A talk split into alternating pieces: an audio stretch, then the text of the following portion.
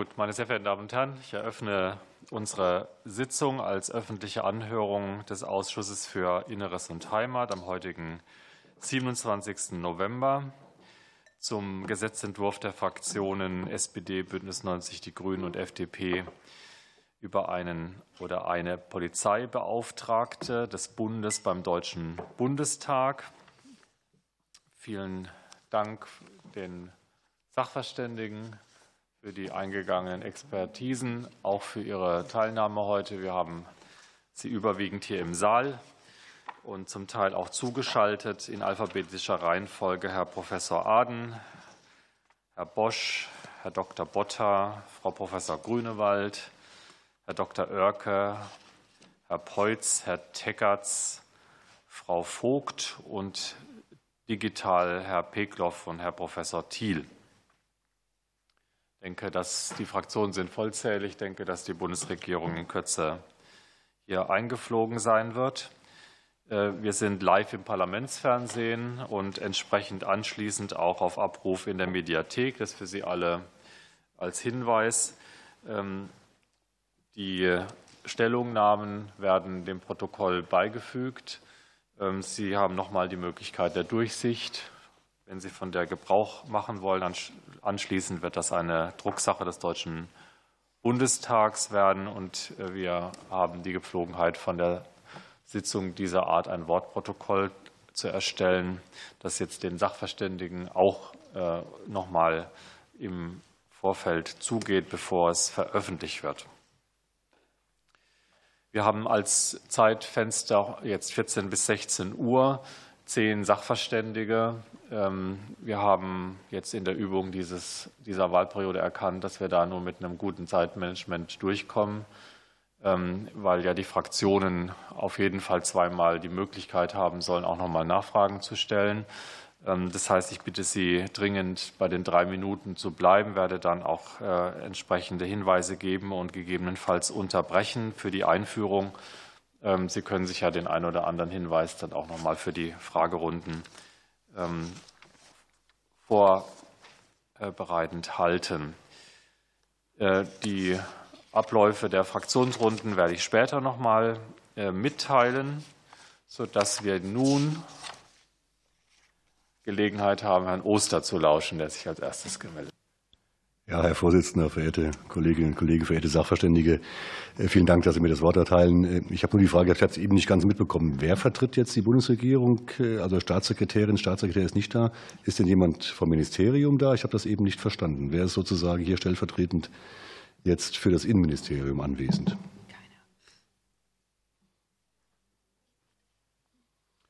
Also wenn schon die Regierung selbst andere Schwerpunkte setzt im Moment, dann sollte doch zumindest das Haus vertreten sein. Also, das Haus ist vertreten. Die Staatssekretärin gehe ich davon aus, dass sie in Kürze eintreffen wird. Aber darauf wollen wir nicht warten, sondern ähm, beginnen jetzt.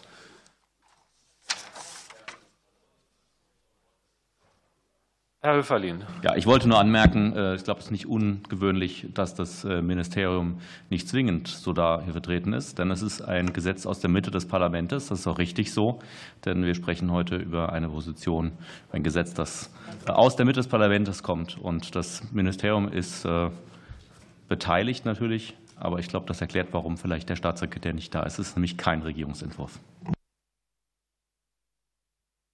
So,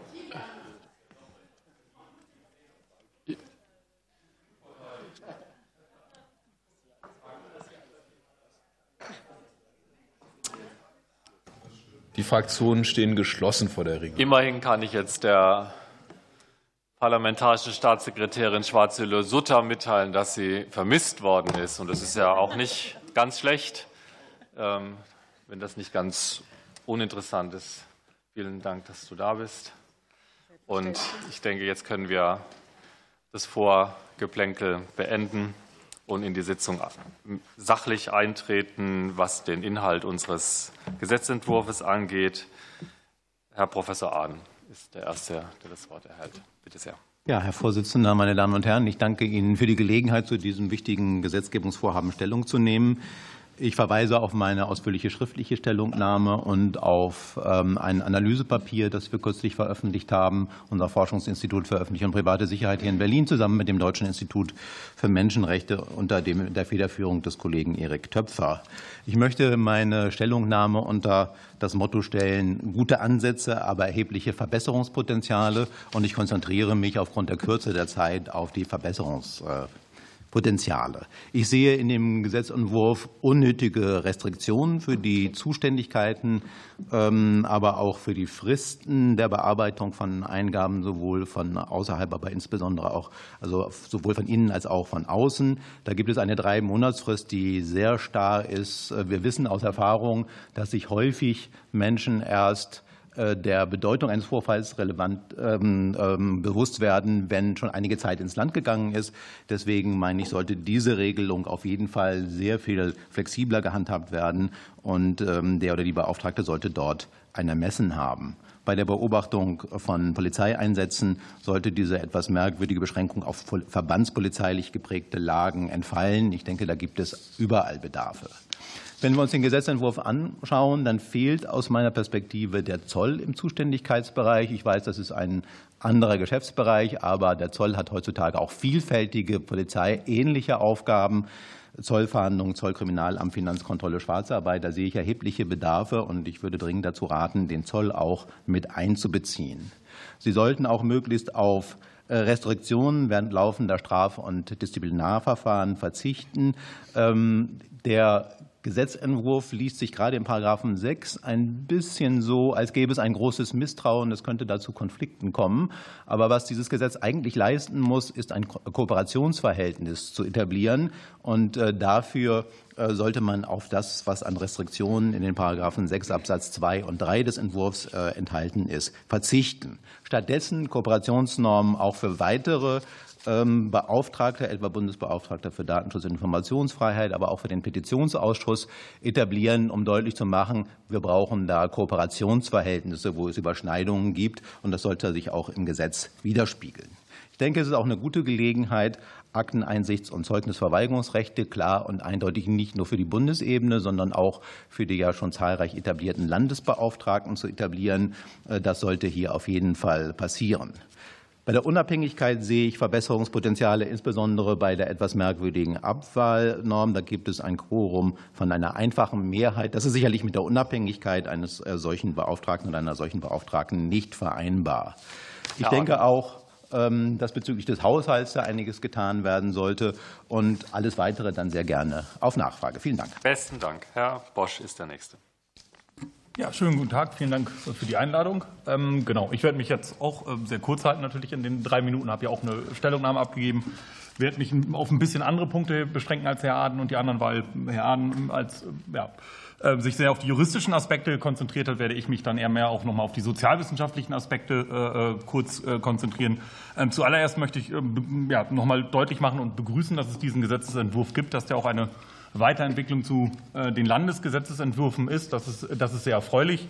Ähm, grundsätzlich ist auch zu begrüßen, und das sage ich auch mit meiner Perspektive als ehemaliger Mitarbeiter äh, der Menschenrechtsorganisation Amnesty International und Co., ähm, dass es da jetzt eine Institution gibt, die ähm, ja, die Polizei begleitet, in dem Sinne nicht unabhängig kontrolliert. Eine unabhängige Kontrollinstanz ist es in dem Sinne äh, nicht, aber trotzdem eine Instanz, die ja, nochmal auch äh, den Rechtsstaat äh, stärkt. Und das finde ich eine ganz wichtige Funktion eines, eines solchen Institutionen, dass hier auch der Rechtsstaat gestärkt wird, weil der Rechtsstaat ist nicht nur Law and Order, das möchte ich hier auch gerne nochmal betonen, sondern der Rechtsstaat ist auch äh, die maximale Kontrolle staatlichen Handelns durch das Parlament, die Öffentlichkeit etc. pp. Und da trägt so eine solche Institution zu bei. Das wollte ich vorab schon mal sagen. Ähm, ansonsten zu den grundsätzlichen Anmerkungen Ergänzen noch mal dazu ähm, wäre es ganz wichtig, was wir aus unserer Forschung ähm, mitgenommen haben. Also Herr Ahn und äh, ich und andere forschen ja zurzeit zu Police Accountability, also auch zu den unabhängigen Polizeikontrollinstanzen äh, in Deutschland, aber auch äh, darüber hinaus, ist, dass die Sichtbarkeit einer solchen Institution gewährleistet werden sollte. Also sprich, dass dort ermöglicht werden sollte, dass diese Instanz, wenn sie dann eingerichtet äh, worden ist, dass sie dann auch sichtbar, ansprechbar ist und das möglichst auch in vielfältigen Sprachen, weil gerade bei der Bundespolizei aufgrund ihrer Aufgaben, auch der Aufgabe der Grenzkontrolle, ähm, muss es möglich sein, dass auch Menschen, die nicht der deutschen Sprache mächtig sind, die hier keinen Wohnsitz haben, äh, über die Information verfügen, zu wissen, wo sie sich beschweren können, mit, an wen sie sich wenden können. Ähm, deswegen, das, das wäre eine, ein, ein, ein, ein großer Punkt, die Sichtbarkeit dieser Stelle. Zu ermöglichen.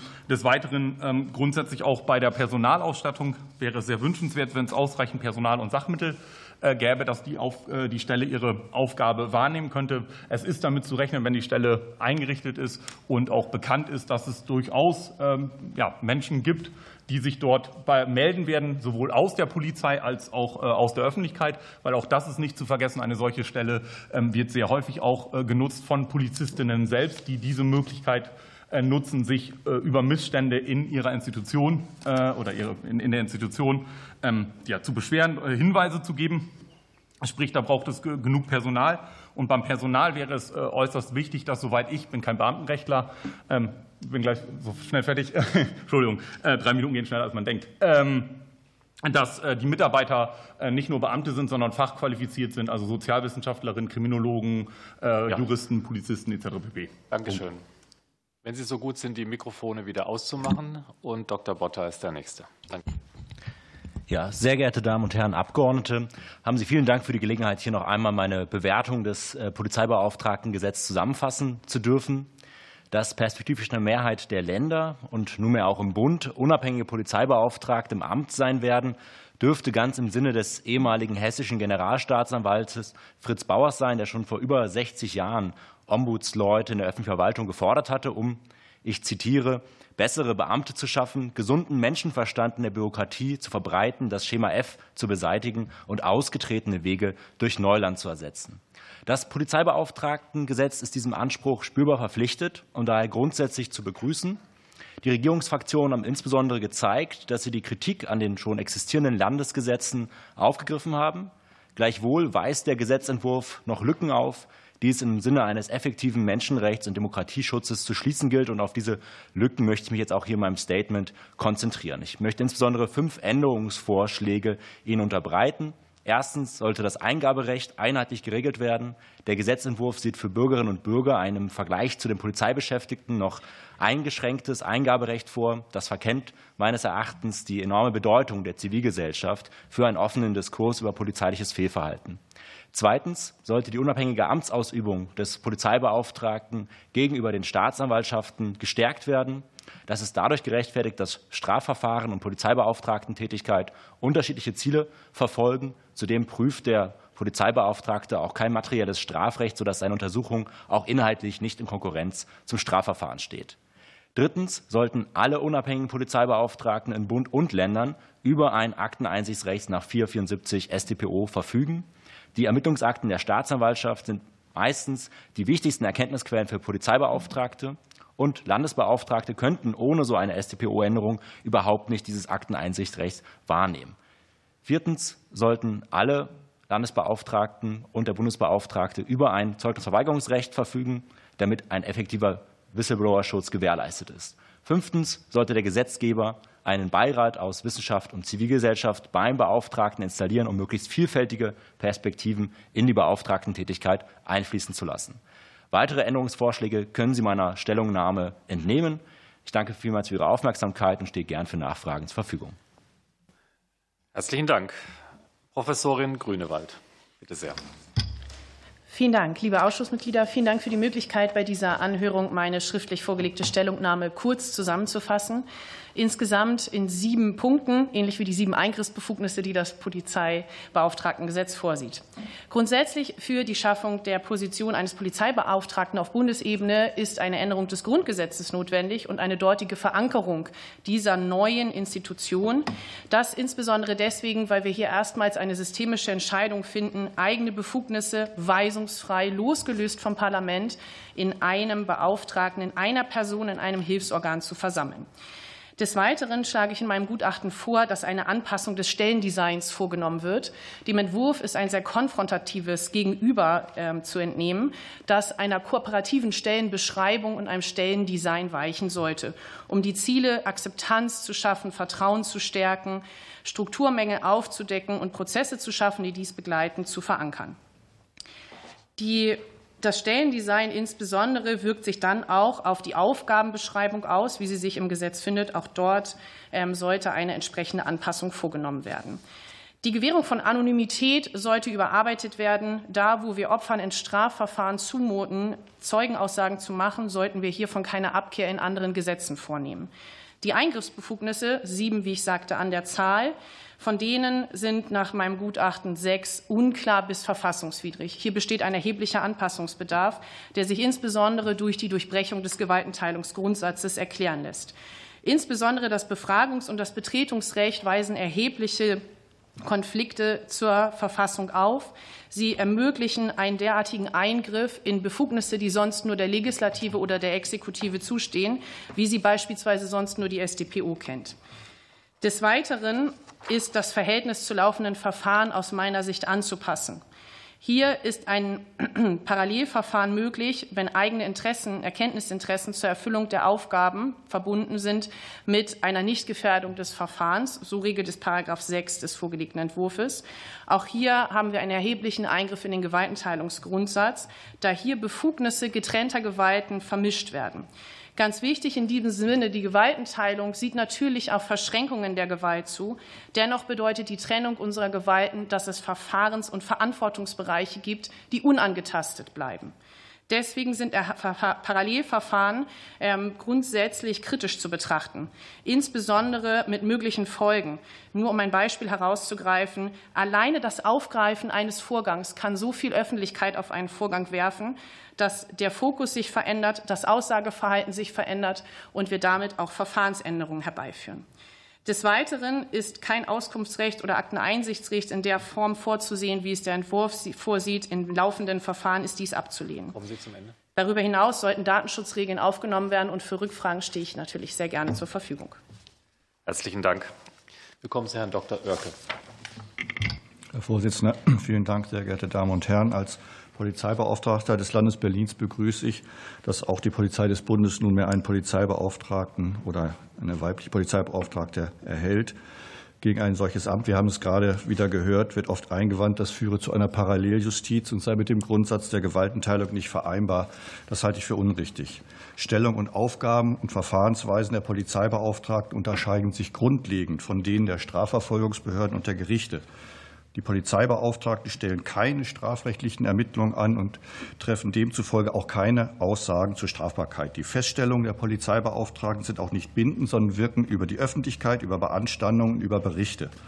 Deshalb ist auch nicht erkennbar, weshalb sie den Ablauf eines Disziplinar- oder Ermittlungsverfahrens stören oder personalrechtliche Maßnahmen sperren sollten. Dies alles ergibt sich schon unmittelbar aus dem Grundsatz der Gewaltenteilung, braucht nicht ins Gesetz geschrieben zu werden. Wer sich an einen Polizeibeauftragten wendet, muss sich darauf verlassen können, dass seine Informationen auf Wunsch auch vertraulich bleiben. Deshalb benötigen alle Polizeibeauftragten ein Zeugnisverweigerungsrecht, wie dies ja auch für andere Berufsgeheimnisträger und Vertrauenspersonen vorgesehen ist, ja sogar für Zahnärzte, Hebammen, Apotheker und so weiter in 53 Folgen der StPO. Das gilt auch für den Bundesbeauftragten für Datenschutz und Informationsfreiheit. Landesrechtliche Regelungen greifen wegen des Vorrangs der Strafprozessordnung hier nicht ein. Deshalb besteht für die Polizeibeauftragten der Länder eine Schutzlücke, die muss dringend geschlossen werden, und zwar vorzugsweise in § 53 StPO. Auch das Zeugnisverweigerungsrecht des Bundespolizeibeauftragten ist unvollständig, denn für Aussagen vor Gericht kann eine Zeugenaussage nicht verweigert werden. Schon deshalb ist der im Gesetzentwurf vorgesehene Schutz für Whistleblower unzureichend. Angesichts der Regelung über die in Anführungsstrichen Zusammenarbeit des Bundespolizeibeauftragten mit der Staatsanwaltschaft in § 6 erscheint mir ohnehin fraglich, worauf sich ein Vertrauen der Beschwerdeführenden auf Vertraulichkeit gründen sollte. In der Entwurfsbegründung heißt es zutreffend, Auskünfte und Akteneinsicht auch bei laufenden Strafverfahren sind für die Effektivität der Arbeit des Bundespolizeibeauftragten essentiell. Das ist bei den Polizeibeauftragten der Länder gar nicht anders. Ohne ein Akteneinsichtsrecht können die Polizeibeauftragten schwerwiegende Vorwürfe nicht aufklären. Ermittlungsakten bieten wir schon wegen der zu beachtenden Förmlichkeiten eine hohe Gewähr für die Richtigkeit darin enthaltenen Informationen. Und auch dieses Recht kann nur durch ein Bundesgesetz, namentlich in der Strafprozessordnung, geregelt werden. Landesrechtliche Befugnisse gehen wegen des Vorrangs der Strafprozessordnung ins Leere. Ein Akteneinsichtsrecht der Polizeibeauftragten der Länder wird allenfalls in der Begründung zu 6 Absatz 8 Polizeibeauftragtengesetz erwähnt. Die dortigen Ausführungen gehen allerdings ins Leere, weil sie verkennen die Gesetzgebungskompetenz des Bundes und führen deswegen nicht weiter. Vielen Dank. Danke Ihnen sehr herzlich. Wir wechseln digital zu Herrn Peklo. Bitte sehr. Ja, sehr geehrter Vorsitzender, sehr geehrter Abgeordnete, ich bedanke mich ganz herzlich, dazu Stellung zu nehmen. Es ähm, ist ja schon aus der schriftlichen Stellungnahme hervorgegangen. Der Bund Deutscher Kriminalbeamter begrüßt die Einführung eines Bundespolizeibeauftragten. Er hat das auch in den entsprechenden landesgesetzlichen Verfahren äh, in den Landtagen auch schon äh, positiv begleitet. Wir versuchen weniger eine juristische als eine ja, aus Sicht der polizeilichen Basisbewertung abzugeben. Das habe ich in, unserem, in unserer schriftlichen Stellungnahme auch dargelegt. Ähm, wir ja, sprechen von Fehler- und Führungskultur. Wir haben im Grunde genommen immer noch, äh, Gott sei Dank, bei der Polizei eine hohe Akzeptanz innerhalb der Bevölkerung. Wir haben aber auch in den letzten Jahren leider viele, viele Fälle gehabt, die eben ähm, ja, dazu geeignet wären, hier diese hohe Akzeptanz etwas zu minimieren. Gleichwohl handelt es sich um ja, Verstöße, die wir festgestellt haben bei, äh, ich mache mal das Stichwort Chatgruppen und ähnliches, die immer ähm, einzelne Beamtinnen und Beamte betroffen hat. Wir reden nicht von einer Problematik, aber es ist jetzt auch nie richtig untersucht worden, ob die vielleicht bestehen könnte, jedenfalls nicht von externer Seite. Insofern Stichwort Fehler- und Führungskultur ist, glaube ich, hier ein hehres Gut und wir glauben, dass der Polizeibeauftragte oder die Polizeibeauftragte diese Fehler- und Führungskultur auch positiv begleiten könnte. Vertrauen der Bürgerinnen und Bürger in polizeiliche Arbeit, ja, aber polizeiliche Arbeit muss transparent sein, muss gegebenenfalls auch in einem ja, parlamentarischen Raum erörtert werden, ohne dass man Untersuchungsausschüsse gründen muss. Und wir glauben, dass das Instrument des Polizeibeauftragten hier gut geeignet wäre, das zu tun. Aber es geht auch um Vertrauen von Polizeibeamtinnen und Polizeibeamten in die Führungsebene der polizeilichen Hierarchien. Und ähm, jedenfalls meine oder unsere Erfahrung ist, dass wir, wenn wir von Fehler- und Führungskultur sprechen, häufig man den Eindruck gewinnen könnte, dass in der A13 des gehobenen Dienstes genau diese Fehler- und Führungskultur beendet wird. Was ich damit sagen will, ist, wir müssen sehen, dass wir hier auch aus der heraus eine Möglichkeit haben, eben Dinge aufzuklären, dass Polizeibeamtinnen und Polizeibeamte eine Möglichkeit haben müssen, hier Sachverhalte darzulegen, die eben sehr kritisch sind, insbesondere wenn es um Führungskräfte der Polizei geht, und zwar im Land und im Bund. Insofern auch das Stichwort Vertrauen. Es ist hier schon von anderen ähm, Sachverständigen auch gesagt worden. Auch wir ähm, halten es für wichtig und erforderlich, wenn es um das Vertrauen geht, dass dem Polizeibeauftragten oder der Polizeibeauftragten, und zwar im Bund und in den Ländern, eine ein Zeugnisverweigerungsrecht eingeräumt wird und dass er oder sie seine Arbeit wichtig machen kann, eben auch eine Akteneinsicht. Was die parallelen Ermittlungen angeht zu Straf- und Disziplinarermittlungen, halte ich das, was Herr Dr. Oerke auch sagte, für aus meiner Sicht sinnbringend oder zielführend, da die Aufgabe des Polizeibeauftragten nicht die Ermittlung in straf- oder disziplinarrechtlichen Verfahren ist. Dankeschön. Herr Dank Ihnen. Herr Peutz setzt fort hier im Saal. Ja, dann kommen wir nun mal zur Polizeiexpertise. Sehr geehrter Herr Vorsitzender, werte Abgeordnete, sehr geehrte Damen und Herren, vielen Dank für die Möglichkeit, die Position der GdP hier darzustellen. Die Stellungnahme liegt den Ausschuss vor. Das Vertrauen der Bevölkerung in die Polizei liegt laut mehreren Umfragen bei über 80 Prozent. Vertrauen wird dadurch erschöpft, dass es in Anspruch genommen wird, sagte Bertolt Brecht. Wir erleben seit Jahren immer wieder ein latentes Misstrauen gegenüber der Polizei aus dem politischen Raum. Gerade aus diesem Haus ist das sehr irritierend und teilweise verletzend, waren es doch unsere Kolleginnen und Kollegen, die 2020 im August verhinderten, dass Demonstranten das Haus betraten und wahrscheinlich auch dadurch Schlimmeres verhinderten.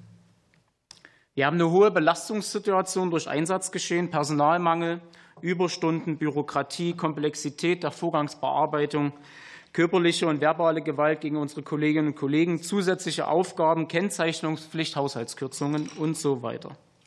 Und dennoch leisten unsere Kolleginnen und Kollegen tagtäglich einen professionellen Job. Aber es ist kein Wunder, dass uns derzeit die geeigneten Bewerber für den Polizeiberuf fehlen. Im Zwischenbericht der Megavo-Studie wurde festgehalten, dass es keine Anhaltspunkte für strukturellen Rassismus in der Polizei gibt. Der Eid auf das Grundgesetz ist der Maßstab unseres polizeilichen Handelns. Welchen Anlass gibt es also für das hier vorliegende Gesetz? Grundsätzlich kein. Wogleich die hier vorgeschlagenen Regelungen weit hinter den Landesgesetzen zurückbleiben, Personalräte, Gleichstellungsbeauftragte, Schwerbehindertenvertretungen, Gewerkschaften, Konfliktberater, Disziplinarermittler, Staatsanwaltschaften, Innenausschüsse. All diese Institutionen oder Funktionen sind da, um gegebenenfalls individuelles Fehlverhalten aufzuzeigen, aufzuklären und oder zu verfolgen. Strukturen bestehen. Zur Steigerung der Attraktivität der Polizei oder der Erhöhung der inneren Sicherheit wird dieses Gesetz nicht beitragen. Bedarf dagegen besteht, wie schon gesagt, bei der Vermittlung der interkulturellen Kompetenz in der Außenfortbildung, die Einrichtung der Ausweitung psychologischer Dienste, Führungskräftefortbildung, konzeptionelle Einsatznachbereitung, Deeskalationsstrategien, einen Eingriff in die Zuständigkeiten der Länder durch Einsatzbegleitung oder Akteneinsicht sehen wir kritisch, ebenso einen neben straf- und disziplinarrechtlichen Ermittlungen zusätzlichen Ermittlungsstrang, was de facto zu einer unnötigen verfahrensrechtlichen Doppelstruktur führt. Molière sagte, wir sind nicht verantwortlich, wir sind nicht nur verantwortlich für das, was wir tun, sondern auch für das, was wir nicht tun. Im Hinblick der bundesweiten Verantwortung der des Polizeibeauftragten sollte zumindest über eine erforderliche fachliche Voraussetzung analog der Länderregelungen nachgedacht werden. Letzter Punkt die zusätzlichen finanziellen Belastungen des Bundeshaushalts, mindestens über 400.000 Euro, wären eine gute Investition in Beschaffung für die Bundespolizei, das BKA oder die Polizei des Deutschen Bundestags. Vielen Dank. Vielen Dank. Der nächste ist Herr Teggerts hier im Raum. Ja, sehr geehrter Herr Vorsitzender, werte Abgeordnete, ich möchte direkt anknüpfen an die Worte meines Vorredners. Ähm, ein Gesetz über einen Polizeibeauftragten im Bund ist immer eine Sache des Vertrauens der Bundesregierung in die Polizei. Ähm, die, die Polizei genießt äh, ein hohes Ansehen äh, in der Bevölkerung. Die, das Zwischenergebnis der Migavo-Studie hat belegt, äh, dass es eben gerade keine, keine strukturellen Probleme in der Bundespolizei gibt, schon gar nicht äh, in Sachen Rechtsextremismus oder Linksextremismus. Das, was wir, das, was wir beobachtet äh, haben, auch in den vergangenen Jahren, ähm, hat äh, der Bundespolizei Anlass gegeben, eine Vertrauensstelle in Potsdam einzurichten, wo genau solche Einzelfälle untersucht werden und dann die weiteren Ermittlungen natürlich nicht durch die Bundespolizei, sondern durch externe Stellen, vorrangig Staatsanwaltschaften oder Landespolizeien geführt werden. Wie gesagt, die Fälle bewegen sich allerdings im Bund im Promillebereich. Ähm, was löst so ein Gesetz aus, insbesondere in Kombination mit anderen Gesetzen bei meinen Kolleginnen und Kollegen? Ähm, meine Kolleginnen und Kollegen sind nicht nur diejenigen, die für Recht und Gesetz einstehen, äh, sondern das sind auch diejenigen, die ihren Amtseid äh, geschworen haben, darauf äh, Recht und Gesetz und Verfassung dieser Republik zu verteidigen. Das tun wir eindrucksvoll an unseren Grenzen, auf unseren Bahnhöfen, aber auch äh, im Zusammenhang mit den Demonstrationen, den anti-israelischen Demonstrationen in den letzten Wochen auf den Straßen. Äh, es ist ein fatales Signal. Ich sage es ganz deutlich, äh, wenn diese Bundesregierung ein Gesetz auf den Weg bringt, was vor Misstrauen nur so trotzt. Also jeder Kollege und jede Kollegin macht sich ja mittlerweile Gedanken darüber, was hat es denn für Auswirkungen? Äh, das Hinweisgeberschutzgesetz in Kombination mit dem neuen Bundesdisziplinargesetz und on top mit dem Gesetz über einen Polizeibeauftragten. Was macht das mit meinen Kolleginnen und Kollegen? Und ich kann Ihnen sagen, äh, momentan ist die Motivation insbesondere in der Bundespolizei noch sehr hoch. Das haben die Ergebnisse nach vier Wochen äh, Grenzkontrollen auch belegt und bewiesen. Aber ich befürchte, äh, dass mit solchen, mit solchen Gesetzen auch in Kombination, wie gesagt, mit anderen die Motivation der Kolleginnen und Kollegen sinkt. Und wenn die Motivation der Kolleginnen und Kollegen sinkt, äh, dann werden wir die Konsequenzen daraus allesamt äh, zu spüren bekommen. Und das ist nicht gut.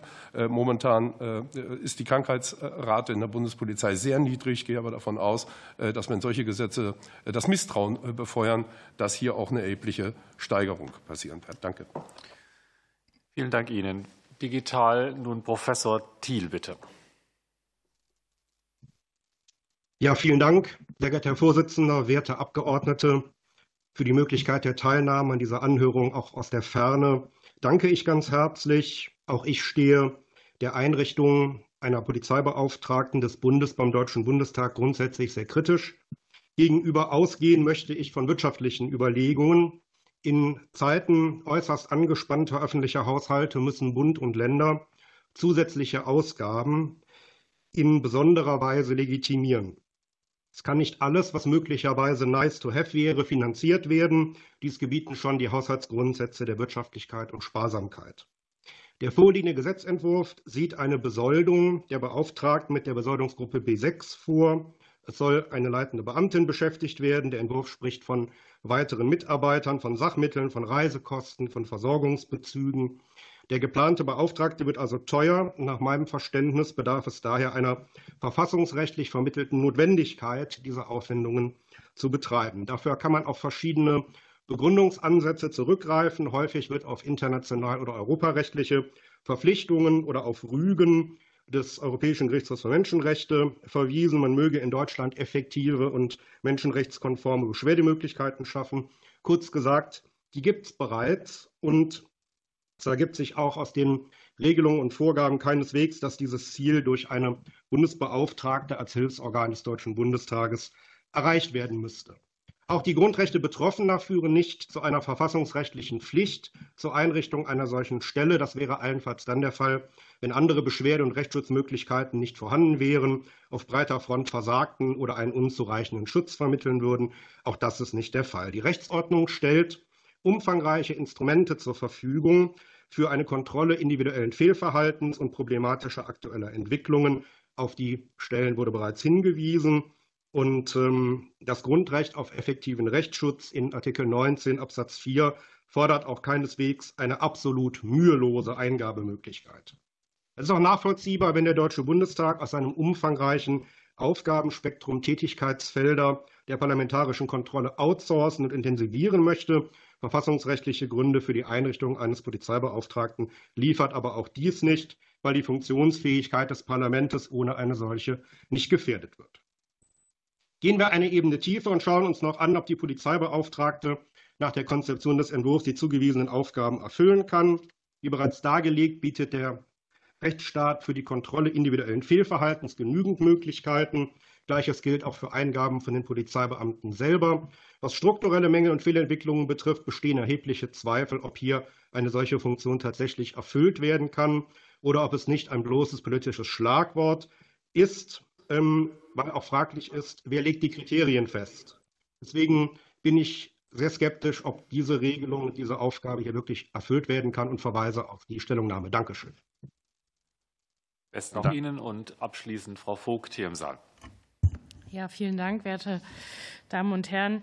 Äh, auch ich habe eine schriftliche Stellungnahme abgegeben, die allerdings aufgrund des kurzen Vorlaufs noch nicht äh, zirkuliert worden ist. Ich gehe aber davon aus, dass das im Nachgang noch geschieht, sodass ähm, im Detail meine Stellungnahme auch nachgelesen werden kann.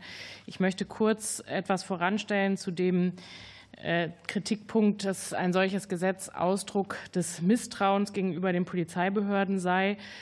Ähm, das kann ich nicht nachvollziehen. Das Gegenteil ist der Fall. Ähm, und ich finde es auch, wenn man das, das kenne ich aus meiner anwaltlichen Praxis, wenn man das skaliert zu Anforderungen, die heute ganz selbstverständlich in Unternehmen oder auch an bestimmte andere Berufsgruppen wie Ärztinnen und Ärzte, aber auch Rechtsanwältinnen und Rechtsanwälte gestellt werden, was zum Beispiel Compliance-Systeme angeht, ähm, dann steht die Polizei da im Vergleich sicherlich noch sehr gut da. Und wenn ich dann höre, dass hier quasi mit Bummelstreik gedroht wird, ähm, wenn man solche Kontrollmechanismen etabliert, dann muss mich das doch wundern im Vergleich zu anderen Berufsgruppen. Ich kann auch aus Bremen berichten, wo ich Mitglied des Beirats der dortigen Polizei- und Feuerwehrbeauftragten bin, ähm, und zwar neben Vertreterinnen und Vertretern aus den Polizeibehörden. Ähm, dass ich nicht den Eindruck habe, dass dort in irgendeiner Weise die Existenz dieser Beauftragten das Misstrauen in die Polizei gefördert hätte. Auch da, denke ich, kann man jetzt nach den ersten Jahren sagen, das Gegenteil ist der Fall.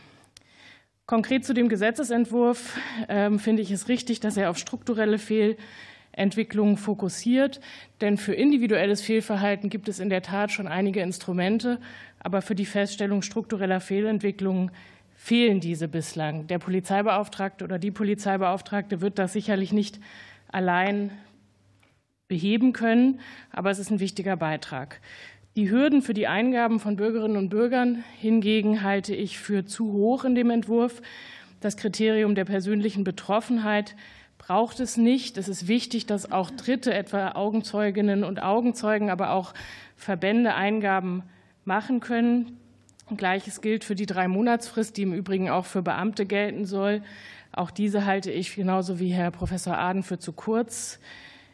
Ähm, dass eine einzelne Eingabe von Bürgerinnen und Bürgern bereits Anhaltspunkte für Strukturversagen beinhalten soll, halte ich auch für zu hoch gegriffen, denn häufig macht ja erst die Summe von Einzelfällen das Gesamtbild aus, sodass man dem einzelnen Einzelfall nicht unbedingt von vornherein das den Verweis auf Strukturversagen ansehen kann. Und ein letztes möchte ich noch stark machen, was mir fehlt in dem Entwurf, ist nämlich die Möglichkeit anonymer Beschwerden. Wir kennen das aus dem Bereich der Hinweisgebersysteme in Unternehmen beispielsweise, aber auch bei der Korruptionsbekämpfung. Das Landeskriminalamt Niedersachsen betreibt seit geraumer Zeit erfolgreich, soweit ich weiß, ein solches System. Und das braucht es dringend auch im Bereich des Polizeibeauftragten. Danke. Danke Ihnen. Damit haben wir eine schöne Bandbreite an grundsätzlichen, aber auch auf konkrete Einzelregelungen bezogenen Hinweisen bekommen. Und die Fraktionen haben nun Gelegenheit zu Kommentaren oder Nachfragen. Äh, wir sind dazu übergegangen, Frage und Antwort immer sofort hintereinander zu schalten. Das heißt, dass die Fragestellenden bitte sagen, an wen sie sich richten. Jeder Fragestellende kann entweder zwei Fragen an einen Sachverständigen oder je eine Frage an zwei Sachverständige richten. Zwei Minuten sind dafür Zeit. Anschließend äh, ist für die Beantwortung jeder Frage auch zwei Minuten Zeit. Das erste Wort hat Herr Hartmann für die SPD.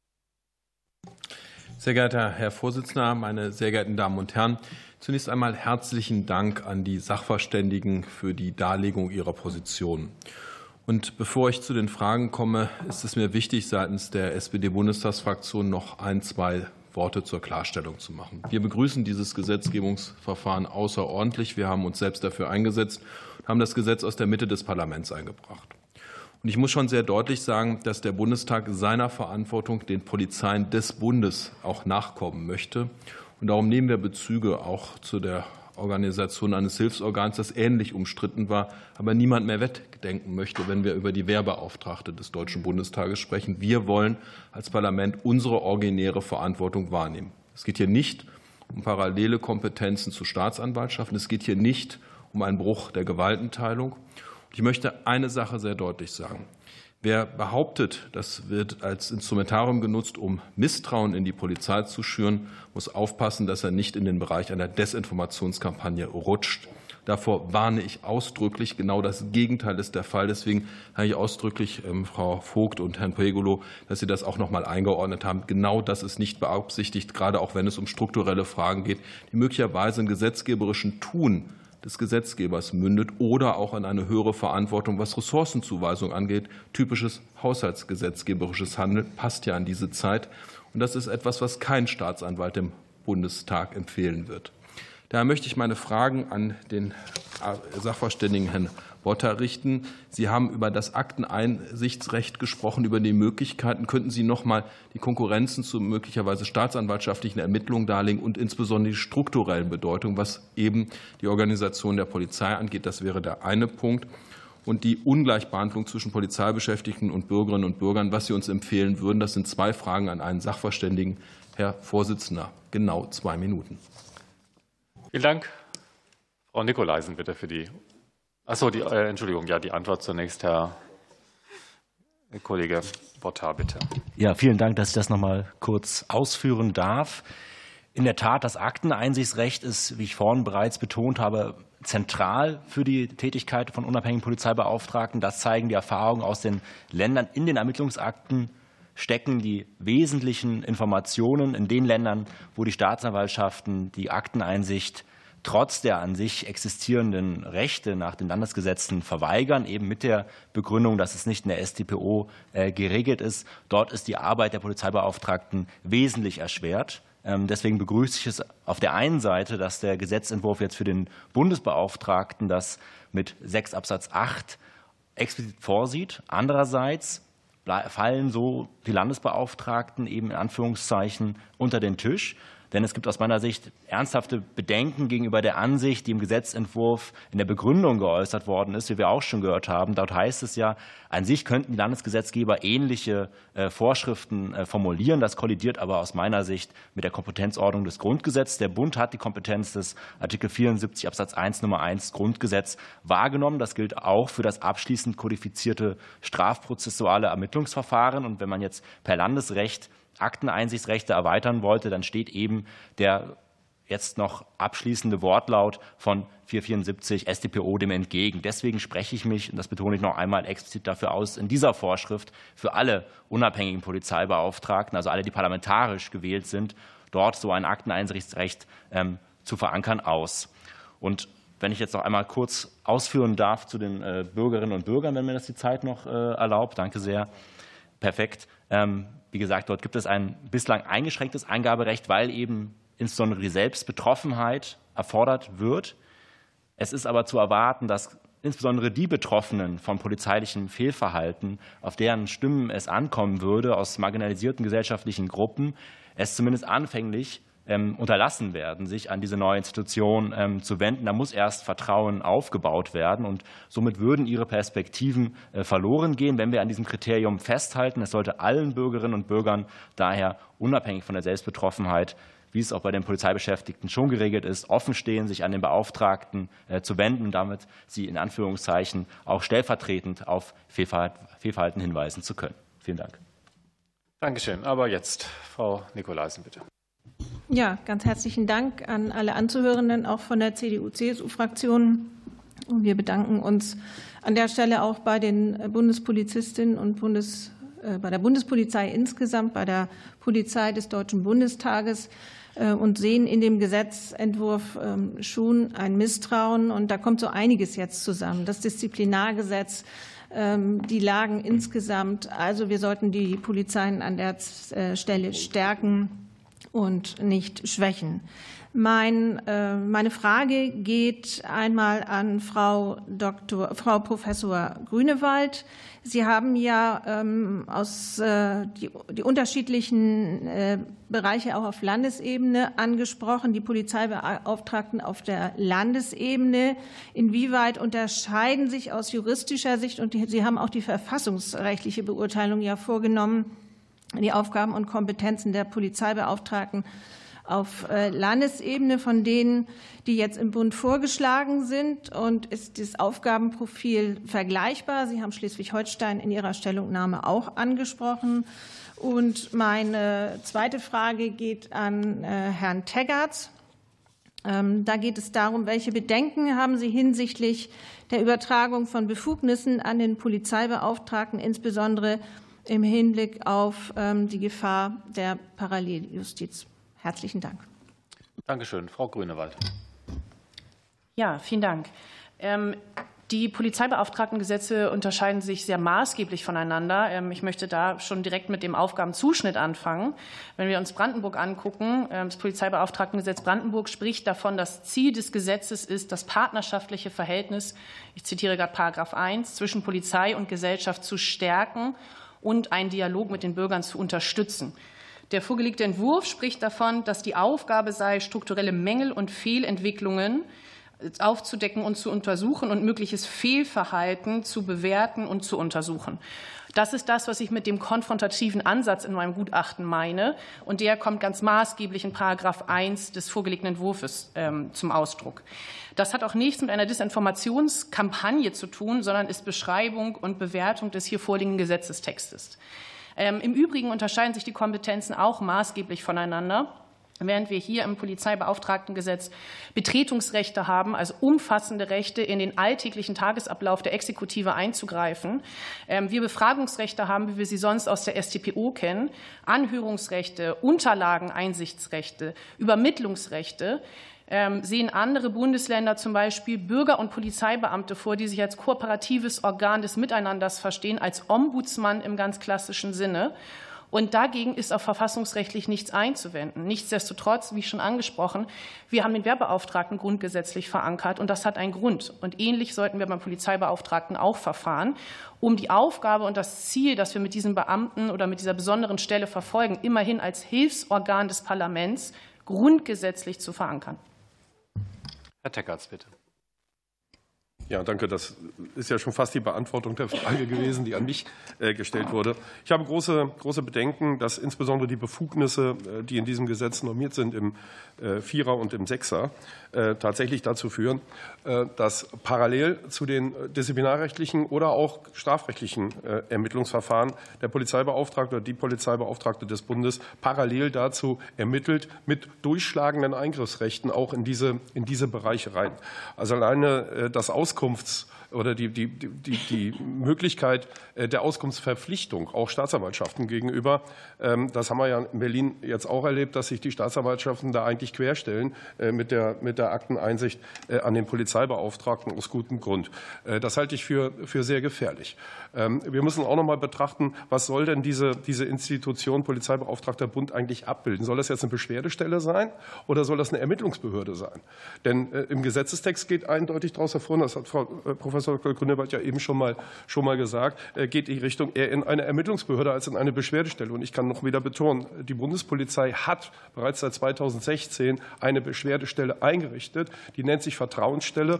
Äh, dort können sich die Beschäftigten der Bundespolizei äh, wenden, aber auch ähm, die Bevölkerung bei Beschwerden gegen Einsätze der Polizei. Im Übrigen betreibt jede Bundespolizeidirektion solche Beschwerdestellen. Und ich kann Ihnen versichern, dass dem auch sehr akribisch nachgegangen wird. Und bei Feststellung Feststellung von Fehlverhalten dort auch entsprechende Maßnahmen eingeleitet werden. Nochmal, äh, ich sehe in dieser, in dieser Institution Polizeibeauftragter eher eine Ermittlungsbehörde, eine parallele Ermittlungsbehörde zu den Institutionen, äh, die grundgesetzlich vorgesehen sind in einem Rechtsstaat äh, und lehne es auch deshalb weiterhin strikt ab. Danke.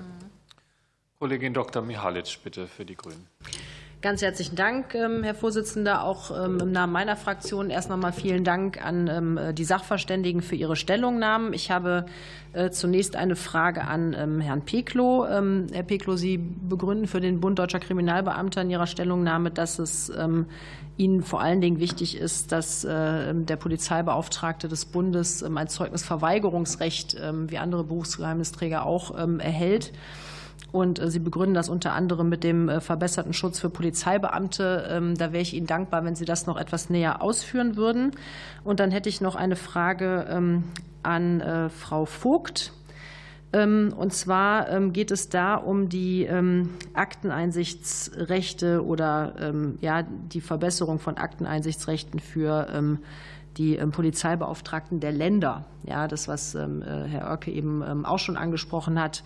Da würde mich interessieren, wie aus Ihrer Sicht im Zuge einer bundesgesetzlichen Regelung, äh, zum Beispiel in der Strafprozessordnung oder an anderer Stelle, sichergestellt werden kann, dass die Landespolizeibeauftragten ebenfalls ein gesichertes Recht auf Akteneinsicht haben. Dankeschön. Herr Peglo.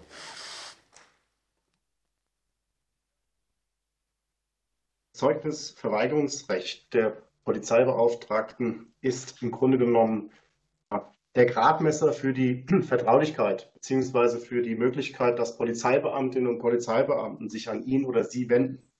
Ähm, wir stellen uns vor, wir haben sehr viele Situationen innerhalb der Polizeiorganisation, wo es zu Konflikten kommt, wo es auch möglicherweise sogar zu in Frage kommenden Straftaten kommt. Ähm, wir haben sehr viele junge Kolleginnen und Kollegen und ähm, jedenfalls meine Wahrnehmung und das ist auch die Wahrnehmung, die wir haben aus den Ländern, wo es Polizeibeauftragte schon gibt und da kann ich auch eine der Vorrednerinnen noch mal unterstützen. Ähm, die Rückmeldung, die wir bekommen, ist, je länger die Polizeibeauftragten im Dienst sind, desto eher sind sie anerkannt in der Mannschaft. Das heißt, eine hohe Akzeptanz innerhalb der polizeilichen Belegschaft sowohl bei Tarifbeschäftigten als auch bei Vollzugsbeamtinnen und Beamten. Insofern auch da nur Unterstützung. Wir haben aber eben die Situation, dass die, die sich mit irgendeinem Sachverhalt, sei es strukturell oder auch wenn es um Einzelsachverhalte geht, sich an die ja, vorgesetzten Dienststellen melden, eben die Vorbehalte sehr groß sind, wenn bekannt wird, dass er oder sie hier irgendwas gesagt haben. Es ist eben, wir haben ein System, was immer noch daraus ja, so ein Stück weit begründet ist, dass Menschen, die sich, ähm, sage ich mal, das berühmte Schmeißen mit Dreck ähm, im Prinzip äußern, dass die Gefahr laufen, dass sie im Anschluss eben äh, Probleme, Probleme haben werden bei Dienststellen. Die beziehen sich, wenn ich von Dienststellen rede, rede ich von ganzen Städten, dass es sich eben rumspricht, wer da irgendwas gesagt hat und dass die mehr Möglichkeit von Repressalien hier eben insbesondere bei jüngeren Kolleginnen und Kollegen dazu führen kann, dass sie sich eben zurückhalten. Ich stelle immer die Frage, was wäre mit Chatgruppen gewesen, hätten wir vor vielen, vielen Jahren schon die Möglichkeit gehabt, dass sich Menschen anonym oder beziehungsweise vertraulich an jemanden wenden können. Ich bin mir nicht sicher, ob das durchaus auch allen Kolleginnen und Kollegen bekannt ist, was hier tatsächlich auch im Gesetzentwurf drinsteht, wenn wir von Misstrauen reden. Ich glaube, wenn der ein oder die andere das lesen würde, hätten sie vielleicht eine andere Meinung dazu. Dankeschön. Vielen Dank. Frau Vogt, bitte. Ja, was das Akteneinsichtsrecht des Polizeibeauftragten des Bundes, aber auch der Länder angeht, bin ich auch der Auffassung, dass das dringend erforderlich ist, äh, weil sonst die Arbeit letztlich leer liefe. Wenn es ein paralleles Ermittlungsverfahren gibt, das muss ja nicht in jedem Fall so sein, aber wenn es eines gibt, dann muss es da auch Zugriff geben und oder Einsicht. Ähm, und auch ich bin der Auffassung, dass das etwas ist, was der Bundesgesetzgeber regeln muss, auch für die Landesbeauftragten, weil der Landesgesetzgeber eben auf dem Gebiet des Strafverfahrensrechts nicht die erforderliche Gesetzgebungskompetenz hat. Ähm, ich halte es für zutreffend, dass man das sogenannte Doppeltürmodell im Blick behalten muss, wie es ja der Gesetzesentwurf auch tut, meine aber auch, dass sozusagen die Tür in Richtung der Staatsanwaltschaft oder durch die die Staatsanwaltschaft gehen müsste, ähm, regulativ besser in der StPO aufgehoben wäre, weil das einfach das Fachgesetz ist, wo diese Dinge geregelt werden und dass es ähm, nicht besonders gelungen ist, das in einem Sondergesetz zu tun, was ja hier dann im Paragraph 7, wenn ich den Entwurf richtig verstehe, versucht wird. Ich finde, das Ziel ist richtig, aber die Umsetzung wäre in der StPO in jedem Falle besser und dann unbedingt auch für die Beauftragten der Länder, weil da bislang eben einfach viele Unklarheiten herrschen. Und das ist ja auch der Grund, weswegen in Berlin es da Probleme gibt. Nicht, weil die Staatsanwaltschaft generell der Meinung ist, ähm, so verstehe ich das jedenfalls, dass die Beauftragten äh, oder der Beauftragte in Berlin sozusagen, dass denen die Akten nichts angehen, sondern weil es eben eine Unklarheit bei den Rechtsgrundlagen gibt. Und das sollte behoben werden. Dankeschön. Kollege Höferlin ist der Nächste für die FDP. Vielen herzlichen, herzlichen Dank.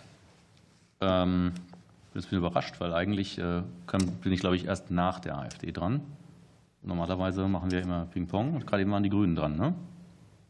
Wir machen es jetzt weiter. Dankeschön. Ähm, sehr geehrte Damen und Herren, vielen Dank erstmal an die Sachverständigen für die äh, Vorlage ihrer Expertise und für das Einbringen hier. Ich kann auch für die FDP-Fraktion sagen, wir sind äh, Polizeibeamtinnen und Beamten dankbar für ihren Einsatz und wir Abgeordnete haben Vertrauen in die Beamten äh, des Polizei, der Polizeien des Bundes. Ähm, und bei der Bewertung des Gesetzes hier von Experten helfen weder Zitate noch die Verwechslung von Bundesregierung und Bundestag. Trotzdem muss ich feststellen, dass die Bandbreite der vorgetragenen Expertenmeinungen ja sehr breit ist, von überflüssig und verfassungswidrig bis zu unzureichend, wir brauchen viel mehr. Äh, für mich zeigt das immer, dass wir als Parlamentarier äh, eine ganz gute Mitte, einen guten Kompromiss erzielt haben. Ähm, es gibt einige Vergleiche, die hier gefallen sind, zum Beispiel äh, der Wehrbeauftragte oder die Wehrbeauftragte, Bürgerbeauftragte in den Ländern. Ich kann nur sagen, das Parlament, der Bundestag möchte ein Hilfsorgan. Das ist auch nicht ungewöhnlich. Was hier noch nicht gefallen ist, ist ein Vergleich mit dem ständigen Bevollmächtigten des Parlamentarischen Kontrollgremiums. Auch das ist ein Hilfsorgan äh, des Bundestages, der auch weitgehende Befugnisse hat. Auch da geht es nicht darum, dass der Bundestag äh, eine, äh, ein Misstrauen primär gegen gegen die Nachrichtendienste hat, sondern es geht um Kontrollfunktion der Legislative. Und das ist auch nicht im Grundgesetz geregelt. Wir haben äh, primär einen Polizeibeauftragten, der für die Polizei beauftragt entworfen. Und äh, deswegen gibt es auch bewusst einen, einen, äh, einen Fokus auf die Strukturprobleme und auf die Eingaben der Polizei. Und ich habe zwei Fragen an Herrn Professor Aden.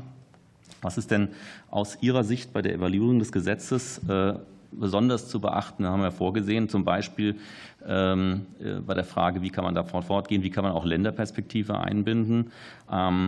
Zum Beispiel auch bei den Berichtspflichten äh, des Polizeibeauftragten. Da haben wir auch Regelungen vorgesehen. Ähm, und Sie haben das vorhin auch kurz gesagt, die Wahl und die Abwahl des Polizeibeauftragten. Vielleicht können Sie das noch mal äh, ausführen, äh, was wir da besonders beachten sollten oder was da noch an Vorschlägen von Ihrer Seite anzumerken wäre. Vielen Dank. Herr Aden, Sie haben vier Minuten. Ja, vielen Dank. Ich fange mal an mit den Berichtspflichten. Ähm, da finde ich die Regelungen noch etwas zu äh, eng geführt, wie sie in dem Entwurf sind. Äh, da sind ja bisher nur regelmäßige Berichte vorgesehen, aber keine Sonderberichte. Wir wissen auch aus unseren internationalen Forschungen, dass die interessanten Beiträge äh, von Polizeibeauftragten oder vergleichbaren Institutionen zu speziellen Themen kommen, etwa zum TESA-Einsatz oder zu bestimmten Einsatztaktiken. Deswegen würde ich dafür plädieren, an, an dem Punkt auf jeden Fall mehr vorzusehen. Ich denke, das wird dann auch im Hinblick auf eine Evaluierung sehr wichtig sein, äh, dass man tatsächlich nicht nur Routineberichte hat, sondern auch gerade zu bestimmten Problemfeldern zusätzliche Informationen aus dem bekommt, was an Fällen bei äh, dem Polizeibeauftragten oder der Polizeibeauftragten in Zukunft aufläuft. Ansonsten ähm, ist aus meiner Sicht ein wichtiges Kriterium für Erfolg oder Misserfolg, dass diejenigen, die ein Problem mit der Polizei haben, äh, auch tatsächlich die Gelegenheit haben, ihr Anliegen loszuwerden.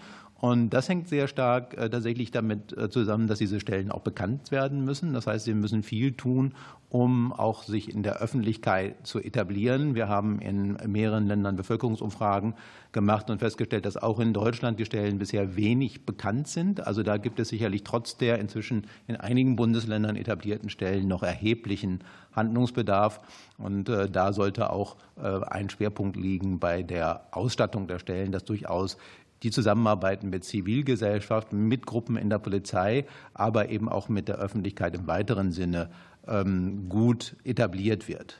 In dem Zusammenhang sind aber eben auch gerade die Berichte wichtig, weil wir auch aus äh, unseren international vergleichenden Studien wissen, äh, dass gerade Sonderberichte zu aktuellen Themen, einige nannte ich schon, Bodycam-Einsatz ist in Deutschland ja auch ein aktuelles Thema, Umgang mit äh, Menschen mit äh, psychischen Erkrankungen und all diese Themenfelder, in denen es immer wieder Probleme der Polizeiarbeit geht und wo Polizeiarbeit auch in Deutschland noch erhebliche Verbesserungspotenziale hat. Das sind also wichtige Themen, die ähm, auf der Beauftragtenebene in Zukunft durch Berichte ähm, etabliert werden können.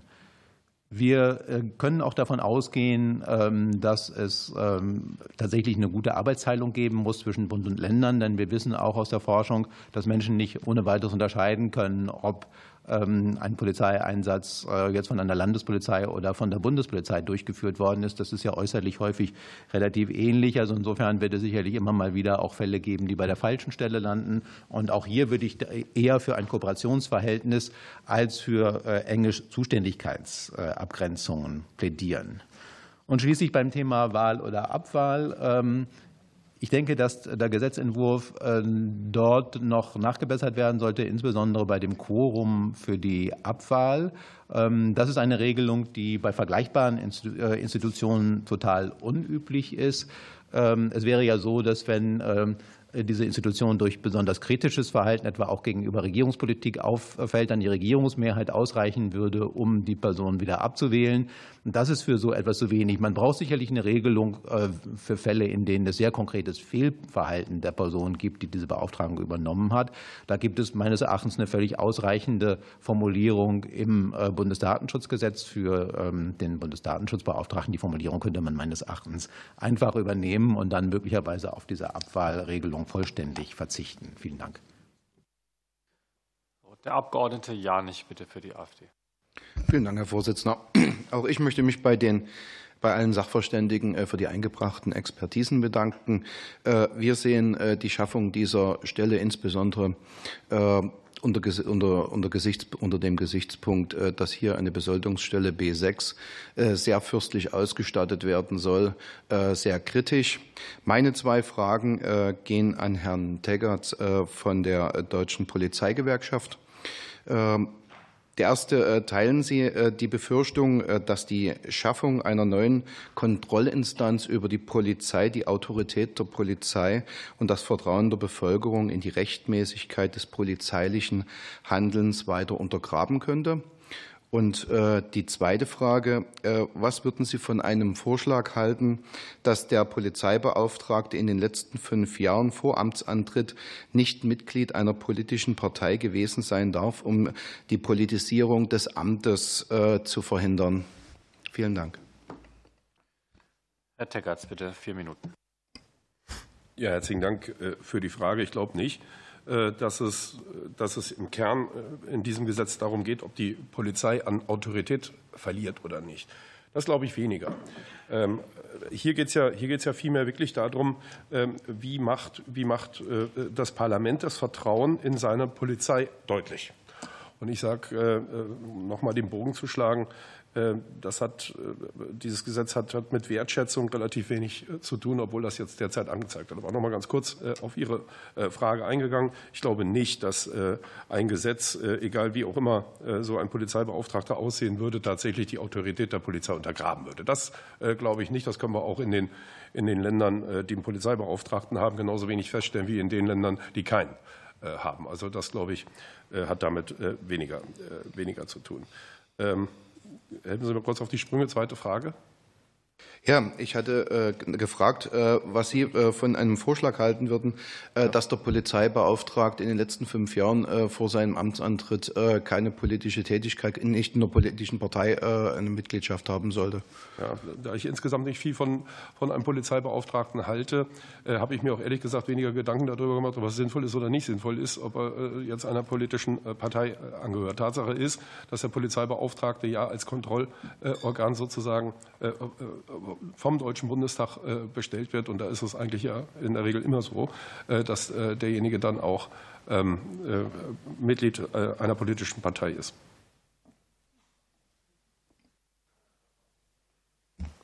So, Kollegin Renner, bitte für die Linke. Danke, Herr Vorsitzender. Meine zwei Fragen gehen an Herrn Bosch. Der Gesetzentwurf sieht ja vor, dass der Polizeibeauftragte auch dann tätig werden kann, wenn es keine Eingabe gibt. Das Selbstbefassungsrecht ist dort in dem Falle einschlägig. Aber diese Regelung kann ja nicht ersetzen die Frage, die wir ja auch aus Evaluationen ähm, der Beauftragtenstellen in den Ländern wissen, dass sich Betroffene teilweise nicht an die Polizeibeauftragten wenden, entweder weil sie sich nicht trauen oder weil sie davon gar keine Kenntnis haben. Sie hatten das in Ihrem Eingangsstatement auch schon kurz erwähnt mit dem Begriff der Sichtbarkeit. Ähm, gibt es denn Möglichkeiten im Gesetzentwurf dort noch etwas zu schärfen, dass eben Sichtbarkeit und Zugänglichkeit dieser Möglichkeit ähm, stärker ja auch noch mal ähm, herausgearbeitet werden, weil äh, das erste Ziel muss natürlich sein, dass die Betroffenen selbst den Mut haben und auch das Vertrauen haben, sich an diese Stelle zu wenden. Und die zweite Frage, da geht es um diese strukturellen Untersuchungen, ähm, die wir ja auch ausdrücklich begrüßen. Ähm, aber ähm, sind die Regelungen im Gesetz jetzt ausreichend, damit zum Beispiel der Polizeibeauftragte sich auch extern unterstützen lässt bei strukturellen Untersuchungen seitens wissenschaftlicher Expertise zum Beispiel oder auch Zusammenarbeit mit anderen Aufsichtsbehörden? Kann man dort auch vielleicht noch etwas verbessern an dem vorgelegten Entwurf? Danke. Herr Bosch, ja. bitte. Alles klar. Sie haben vier Minuten. Ja, vielen Dank. Ähm, vielen Dank für die Fragen. Ähm, einerseits das mit dem Selbstbefassungsrecht, ist, dass es da erstmal geregelt ist, ist sehr gut. Ähm, wir wissen aus der Forschung aber hinaus, dass ähm, das A noch nicht sehr häufig wahrgenommen wird von den Landespolizeibeauftragten. Das hat unter anderem mit den personellen strukturellen Rahmenbedingungen zu tun, dass sie mit anderweitigen Aufgaben gar nicht dazu kommen, das, äh, das so zu tun, wie sie es gerne vielleicht auch würden. Also von daher, das hat auch wieder eine Frage der, der, der personellen Ausstattung. Was ich in dem Zusammenhang noch wichtig finde, damit sich noch Leute wieder melden, auch im Zusammenhang mit der Bundespolizei, ist, dass da auch nochmal das ähm, Eingaberecht Dritter äh, verankert werden, ähm, verankert wird, weil wir gerade befürchten müssen, dass im Zusammenhang mit äh, ja auch Grenzkontrollen, mit anderweitigen Einsätzen, dass sich vielleicht auch Menschen ähm, beschweren möchten, die aber Angst haben vor weiterer Verfolgung. Ob die begründet ist oder unbegründet ist, ist das erstmal egal. Sie haben Angst und würden sich eventuell nicht dort hinwenden. Dann wäre es sinnvoll, dass das vielleicht NGOs, Zivilgesellschaft oder andere Institutionen machen könnten, um zu sagen, wir haben beobachtet, dass ein solches Verhalten an Ort XY stattfindet, ne, schaust dir doch mal bitte an, äh, liebe Polizeibeauftragtenstelle. Äh, das wäre, das wäre sehr wichtig. Also von da würde ich noch mal ergänzen, ja, dritte. Ähm, des Weiteren mit den strukturellen äh, Untersuchungen. Ähm, die Frage, ähm, auch da wäre es wünschenswert, wenn, wenn das Gesetz ermöglicht, dass die Polizeibeauftragtenstelle auch da eine Kooperation ähm, ja, mit Wissenschaft oder anderen Institutionen äh, eingehen könnte oder auch beauftragen könnte, um halt Fragestellungen ja, zu vertiefen, ähm, wo vielleicht selber die Zeit gar nicht vorhanden ist. Ne? Das war ja auch eine, eine Anmerkung, die kam. Ähm, wie sieht es da eigentlich aus mit, mit, ja, mit dem Personell ZBP? Da ist es ja vielleicht manchmal sinnvoll, wenn Herr Adenbach das Beispiel Bodycamps oder andere äh, Taser-Einsatz im Zusammenhang mit Menschen in psychischen Ausnahmesituationen, dass wenn dort mehr Expertise gewünscht ist von dieser Beauftragtenstelle, dass dann äh, die Möglichkeit besteht, da sich Expertise heranzuholen, sei es in Form von Aufträgen, sei es in Form von Kooperation. Auch da die Idee eines Beirates möchte ich auch noch mal hier ins Spiel bringen. Die ist ja in Bremen, wird das ja auf Landesebene äh, getan. Das wäre sehr sinnvoll, ähm, auch das auf Bundesebene zu machen, weil auch über diesem Wege ja Expertise in, ein, äh, in eine solche Institution gebracht äh, werden kann. Und ansonsten ähm, wenn ich meine letzten zwei Minuten oder Minute noch nutzen dürfte, ähm, noch mal, noch mal hinweisen darauf, dass es ich empfinde so eine Institution ja eben, also ich verstehe die, die, die, die Ablehnung der Polizeigewerkschaften gegen eine solche Institution nicht, weil A, die Praxis zeigt, dass sich sehr häufig Mitarbeitende der Polizei bei diesen Stellen selbst melden. Also, selbst melden. also das wird ja schon einen Grund haben, wieso diese Stellen aus der Polizei auch wahrgenommen werden. Das ist ja nicht ohne Grund so. Sprich, das ist selbst für ihre Mitarbeitenden häufig, eine häufige Institution, die genutzt wird. Weiß ich nicht, vielleicht hat das auch was ähm, ja, mit, mit ihrer Arbeit äh, zu tun. Und ein Grundmisstrauen ist es ja gar nicht. Es ist eine Stärkung äh, der Institution, es ist eine Stärkung der Demokratie, es ist eine Stärkung des Rechtsstaates. Ähm, weil Menschen so viel mehr Vertrauen in die Institution Polizei gewinnen können, wenn sie wissen, sie können sich extern irgendwo beschweren, dass der Sachverhalt wird unabhängig geprüft und es kommt zu einem Ergebnis, das erhöht das Vertrauen in diese Bewertung. Wir wissen aus der Forschung, wir wissen aber auch aus Gesprächen mit Betroffenen, dass Menschen, die sich bei der Polizei beschweren, sehr häufig sehr unzufrieden äh, sind mit der Beschwerdeaufarbeitung äh, ähm, innerhalb der äh, Polizei. Ähm, das ist intransparent. Ähm, auch da würde eine solche Institution dazu beitragen, das Vertrauen in die Institution Polizei zu stärken und gar kein Misstrauen. Dankeschön. So, das war die erste Fraktionsrunde und ich gebe Gelegenheit zu einer zweiten Runde, soweit das gewünscht ist. Und das ist äh, der Fall. Der Kollege Hartmann bitte noch mal für die SPD. Herzlichen Dank, Herr Vorsitzender. Ich möchte noch mal den Punkt des Vertrauens aufnehmen. Und zwar ist es ja der oder die Beauftragte für die Polizei. Das heißt also aus Sicht der Beschäftigten, der Bediensteten, für den Dienst wir jeden Tag auch dankbar sind, hinter die wir uns stellen. Und es geht ja nicht um die Zersetzung von Vertrauen, wenn man sich den Gesetzestext genau angesehen hat. Aber tatsächlich gibt es hier offensichtlich Bedarfe, auch über Dinge zu sprechen. Aber man muss eben auch aus den betroffenen Rechten Sicherheit herstellen. Deswegen möchte ich die Frage an einen derjenigen richten, der Praktiker ist, an Dr. Oerke. Es gibt ihn ja und er traut sich hier hin und da setzt er sich für die Polizei ein. Und darum geht es. Wie kann man Anonymität sicherstellen? Wie kann man Betroffenenrechte schützen? Wie kann man auch das Hinweisgeberschutzgesetz nochmal, das ist nämlich auch eine gesetzgeberische Tat, die wir getan haben, wie kann man das in Einklang bringen? Weil es geht ja nicht darum, um Misstrauen zu schüren, sondern Möglichkeiten zu schaffen. Und weil es an anderer Stelle auch noch mal thematisiert worden ist, könnten Sie vielleicht aus Ihrer Praxis noch mal darlegen, in Abgrenzung zu 474 StPO, wo Sie möglicherweise gehindert sind, wenn es zu parallelen Ermittlungen von Staatsanwaltschaften kommt, wo man eben nicht die Rolle oder die Aufgabe eines Staatsanwaltes wahrnimmt. Welche Punkte nehmen Sie mit? Weil ja auch die Rolle der Landesbeauftragten hier erwähnt worden ist. Das ist ja jetzt etwas, wo wir als Gesetzgeber des Bundes handeln, auch unter dem Eindruck derjenigen, die vor Ort ähm, Erfahrungen gesammelt haben, weil es ist ja gar nicht der erste Polizeibeauftragte oder Bürgerbeauftragte, den wir einrichten. Deswegen würde uns dieser Praxisblick noch mal sehr interessieren, wenn Sie diese beiden Komplexe aus Sicht der Betroffenen, vor allen Dingen der Polizeien des Bundes, ähm, sicherstellen können, dass es eben nicht zu Falschverdächtigung kommt oder möglicherweise zur Selbstbelastung oder sonst wenn auf strukturelle Punkte verwiesen wird oder das Selbstbefassungsrecht, was entsprechend thematisiert worden ist, dass Sie bitte diese beiden Fragekomplexe noch mal aus der Praktikersicht schildern könnten. Herzlichen Dank. Und Herr Oerke, Sie haben das Wort, vier Minuten. Ja, vielen Dank, Herr Hartmann, für die äh, Frage. Ja, in der Tat habe ich heute eine ganze Menge äh, Ansichten gehört, muss sagen, die mit der Praxis nichts zu tun haben. Wir haben jetzt über anderthalb Jahre Erfahrung. Andere Länder machen das schon viel länger. Ich glaube, Schleswig-Holstein 2014, 2016. Ähm, und bin dankbar, dass ich da vielleicht dazu was äh, sagen muss. Zur Anonymität vielleicht nur ein Beispiel. Ich habe anfangs einmal aus einer NGO einen Fall bekommen. Die möchten, wollten aber gerne die Beschwerdeführenden auch vertreten, so quasi wie ein Anwalt. Und ich habe den Fehler gemacht, der Polizei das mitzuteilen, als ich die Vorwürfe weitergeleitet habe an die Polizei ähm, als Möglichkeit einer äh, Rechtsverletzung, äh, das zu erwähnen. Äh, sofort hat das LKA die Betreuerin der NGO als Zeugin geladen. Diese NGO kommt zu mir nie wieder. Das zeigt, wie wichtig es ist, dass ich Namen wenn auf Wunsch vertraulich halten kann. Das kann ich dann nicht mehr, wenn ich als Zeuge geladen werde. Unter den Landesbeauftragten wurde schon gescherzt, wer als erster in Beugehaft geht. Soweit ist es noch nicht gekommen. Aber ich möchte das natürlich ausschließen. Und es wurde ja von vielen Seiten auch schon gesagt, wie wichtig das ist in der SDPO. Und nur dort geht es, es zu verankern. Ähm, das zur Anonymität. Es sind immer wieder Fälle notwendig, wo man Namen äh, ähm, zurückhalten muss das geht, wir haben Fälle, wo es um Arbeitsbedingungen innerhalb der Polizei geht. Das sind Eingaben von Polizeibediensteten. Wenn rauskommt, wer das sozusagen durchgestochen hat, dann äh, ist der oder diejenige in der Abteilung verbrannt, obwohl er sich für seine Kollegen, die dort unter Arbeitsbedingungen möglicherweise arbeiten, es wird jetzt erst untersucht, die nicht äh, rechtens sind, äh, eingesetzt hat. Also ähm, wer ähm, sich an ja, Vertrauensstellen wenden möchte, der muss wissen, dass er das eben auch, dass bestimmte Daten eben auch vertraulich bleiben. Ganz wichtig. Das muss in die SDPO äh, rein. Das ist ja auch äh, für den Bundesbeauftragten so ansatzweise drin, mit Ausnahme der Aussage äh, vor hm, Gericht. Die Akteneinsicht, vielleicht da aus Praktikersicht, ähm, um es mal so zu sagen, der typische Fall eines schwerwiegenden Vorwurfs funktioniert so.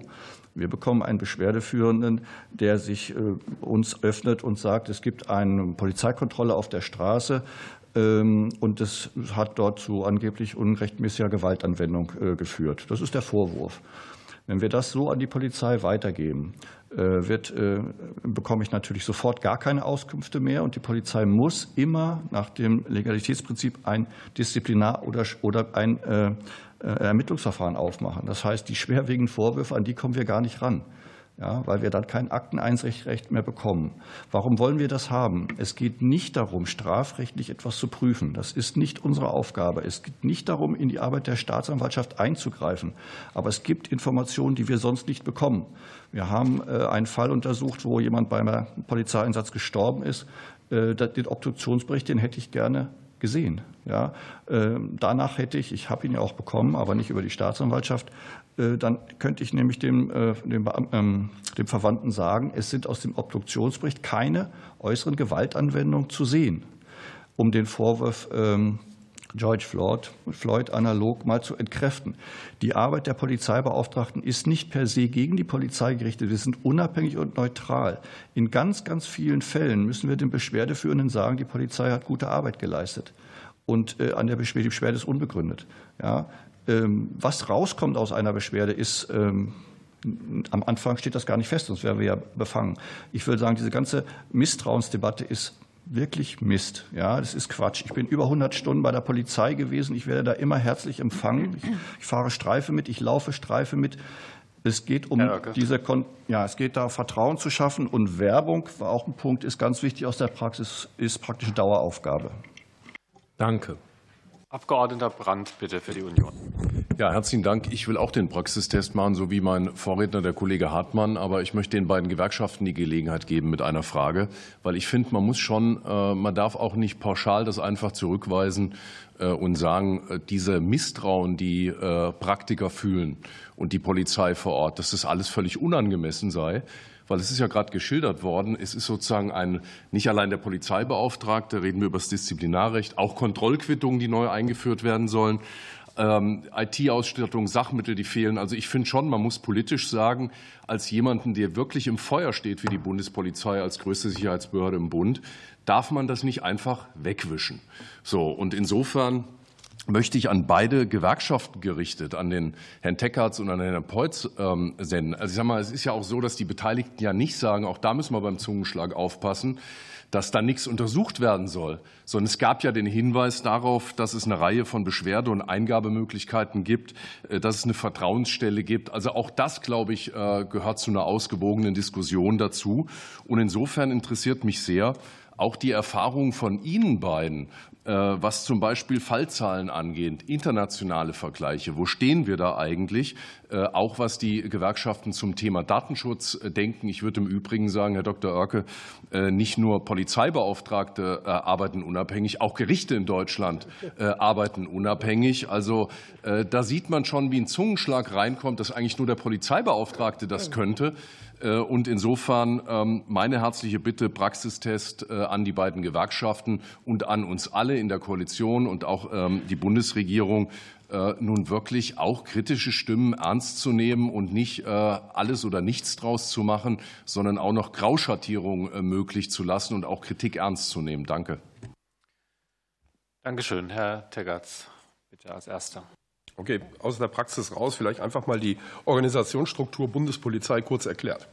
Also zuständig für Eingaben von Beschäftigten ist nach dem Bundespersonalvertretungsgesetz der jeweilige Personalrat. Das heißt, alles das, über das wir jetzt hier gesprochen haben, macht die Bundespolizei ja schon in den unterschiedlichen Ebenen der Personalvertretung, angefangen im örtlichen Personalrat über die Gesamtpersonalräte, den Bezirkspersonalrat und dem Hauptpersonalrat. Also da haben wir eine ganz klare gesetzliche Regelung im Bundespersonalvertretungsgesetz für Eingaben und Beschwerden von Beschäftigten zuständig ist. Im Übrigen sind die Personalräte auch dafür zuständig, genau diese Eingaben zu verfolgen und dafür Sorge zu tragen, dass Gesetze und Verordnungen zugunsten der Kolleginnen und Kollegen Anwendung finden für äh, Beschwerden äh, von außerhalb äh, der Bundespolizei, also von den von, aus der Bevölkerung selber. Über Einzelanlässe, aber auch über Beobachtungen haben wir zahlreiche Beschwerdestellen in den Bundespolizeidirektionen und insbesondere die Vertrauensstelle in Potsdam direkt angesiedelt im Bundespolizeipräsidium. Wenn dort Hinweise eingehen,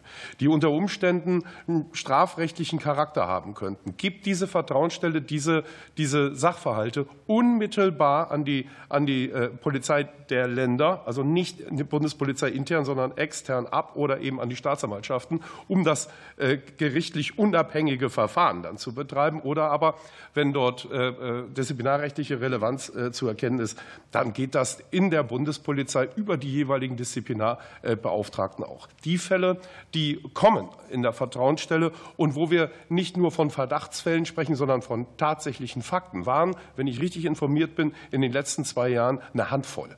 Eine Handvoll, wo tatsächlich ähm, äh, Strukturen nicht, aber Einzelfälle äh, bekannt worden in der, in der Bundespolizei, wo es strafrechtliche äh, Ermittlungen und auch disziplinarrechtliche Ermittlungen gab. Eine Handvoll, also wirklich im Promillbereich. Dankeschön. Herr Peutz, bitte. Ja, vielen Dank für die Frage. Vielleicht zu den Punkten, die Sie angesprochen haben. Zum internationalen Bezug. Ich glaube, da bin ich ähm, persönlich fest von überzeugt, dass wir eine Ausbildung, ein Studium, eine Fort- und Weiterbildung in dieser Polizeilandschaft haben, der Bundesrepublik Deutschland, die sich sowohl europaweit als auch weltweit sehen lassen kann. Was meine ich damit? Wir haben verschiedene Strukturen geschaffen innerhalb dieser Ausbildung, Fort- und Weiterbildung, Deeskalationsstrategien, interkulturelle Kompetenzen, ähm, Besuchen von gewissen Mahn- und Gedenkstätten, die in allen Studienreihen mit äh, Bestandteil sind. Also ein Portfolio an gewissen Maßnahmen, die quasi die jungen Leute darauf vorbereiten, in welchen Beruf sie hier eintreten. Zu den Strukturen hat Herr Teckertz gerade schon richtig ausgeführt. Die habe ich auch in meiner Stellungnahme erwähnt. Es geht hier nicht um per se ein Misstrauen gegen die Polizei, sondern es geht um Misstrauen in unsere Strukturen. Nämlich diese Strukturen, die bestehen, um Beschwerden aufzunehmen, zu folgen, um aufzuklären und um Misstrauen gegen quasi die Judikative, wie Sie richtig angesprochen haben, nämlich nicht nur die Polizei, die ermittelt im Namen der Staatsanwaltschaft, sondern auch nur der Staatsanwaltschaft zu unterstellen, dass nicht richtig ermittelt wird. Dazu fällt mir nichts mehr ein. Zu den Regelungen per se, ähm, zu den fachlichen Voraussetzungen. Ich hätte mir was gewünscht, dass hier in diesem Gesetz fachliche Voraussetzungen zu einer Person drinstehen, nämlich analog den Länderregelungen. Wir reden hier immer mit einer B6. Das sind analog Polizeipräsidenten, die Entscheidungen fällen. Und auch immer, wer das Amt ausüben wird, sollte zumindest eine gewisse Laufbahnbefähigung haben, um hier einschätzen zu können. Letzter Punkt, Gefühl und Vertrauen. Die Königsdisziplin der polizeilichen Aufgabe ist die Prävention. Nicht die Strafverfolgung oder die Sanktionierung, sondern die Prävention. Und das hatte ich vor uns gesagt. Wir hätten uns gewünscht, hier Investitionen zu betreiben, interkulturelle Kompetenz, Fort- und Weiterbildung, Deeskalationsstrategien, gewisse Maßnahmen, was die Führungskräfte betrifft. Da kann investiert werden. Und das hat was mit Gefühl und Vertrauen zu tun. Was meine ich damit noch? Wir kommen seit 2015 aus dem Dauermodus nicht mehr raus. Wir kommen aus der Krise nicht mehr raus und die Kollegen funktionieren nur. Und das meine ich mit Vertrauen. Aber ich lade Sie gerne ein. Sie haben es ja teilweise schon gemacht, Herr Oecke. Herr Fahren Sie eine Nachtschicht mit, gehen Sie zur Kriminalpolizei, gehen Sie an die Grenze, gucken sich die Leute an, unter welchen Bedingungen sie arbeiten müssen, unter welchen Vertrauen sie arbeiten. Dankeschön. Danke Ihnen. Ob weitere Wortmeldungen? Frau Mihalic, ist eine zweite Runde gewünscht? Ja, bitte sehr. Genau, vielen Dank, Herr Vorsitzender. Ähm, ich ähm, hätte ähm, eine Frage an zwei Sachverständige, und zwar an Frau Vogt und an Herrn Aden. Und zwar ähm, ist aus Ihrer Sicht im Gesetzentwurf ähm, ausreichend geregelt, dass der Polizeibeauftragte die Untersuchungen, die in seinem Erkenntnisinteresse liegen, also auch um nochmal Gerüchten vorzubeugen, wir würden hier irgendwelche parallelen ähm, Strafermittlungen oder Disziplinarermittlungen durchführen. Also es geht ja immer um Untersuchungen im eigenen Erkenntnisinteresse. Also ist aus Ihrer Sicht ausreichend geregelt, dass dies parallel zu den zu eventuell bestehenden Straf- oder Disziplinarverfahren erfolgen kann? Und wie bewerten Sie in diesem Zusammenhang die Einvernehmensregelung mit den Staatsanwaltschaften in Paragraph 6? Ja, ich verweise an dem Punkt auch auf meine schriftliche Stellungnahme. Ich habe mich ja dazu kritisch geäußert und ich denke, dass es sinnvoll wäre, dass Sie sich diese Regelung noch mal genauer anschauen. Ähm, wir können davon ausgehen, und das zeigen, zeigen ja auch die Erfahrungen auf der Landesebene, dass die in der Praxis die Arbeitsteilung zwischen Polizeibeauftragten und Staatsanwaltschaften sehr schnell sich etablieren wird. Und es kann idealerweise ein sehr gutes Kooperationsverhältnis werden. Und so sollten auch die Regelungen ausgestaltet werden. Und ich sehe da sehr, an, dem Punkt sehe ich tatsächlich Misstrauen in dem Gesetzentwurf, nämlich Misstrauen in die Polizeibeauftragten, dass sie ihre Arbeit so ordentlich machen, dass die Staatsanwaltschaften ähm, dort äh, nicht behindert werden. Also das belegen die Erfahrungen auf Landesebene und auch international überhaupt nicht. Und ich denke, da könnten wir zu sehr viel mehr Kooperationen kommen. Und deswegen würde ich tatsächlich diese Regelung noch mal intensiv anfassen und ähm, sie so ausgestalten, dass keinesfalls die Arbeit der Polizeibeauftragten vom, nur vom Wohlwollen der einzelnen Staatsanwältinnen und Staatsanwälte äh, abhängen, sondern dass das Kooperationsverhältnis mit den entsprechenden wechselseitigen Informationspflichten schon im Gesetz etabliert wird. Frau Vogt, bitte. Ich glaube, wichtig ist, das haben auch vorige Wortbeiträge gezeigt, sich noch mal klarzumachen, dass das Gesetz ja davon ausgeht, dass der Polizeibeauftragte einen eigenen Anwendungsbereich und auch ein eigenes Erkenntnisinteresse hat. Und das ist auch völlig richtig. Es kann parallel wegen desselben Lebenssachverhalts ein Ermittlungsverfahren geben, muss es aber nicht. Es muss ja auch gar nicht um den Anfangsverdacht einer Straftat gehen, sondern es kann um Beschwerden über äh, Umstände äh, gehen, die strafrechtlich völlig irrelevant sind für eine rechtsstaatliche Polizei, aber trotzdem von Bedeutung, insbesondere wenn sie gehäuft auftreten.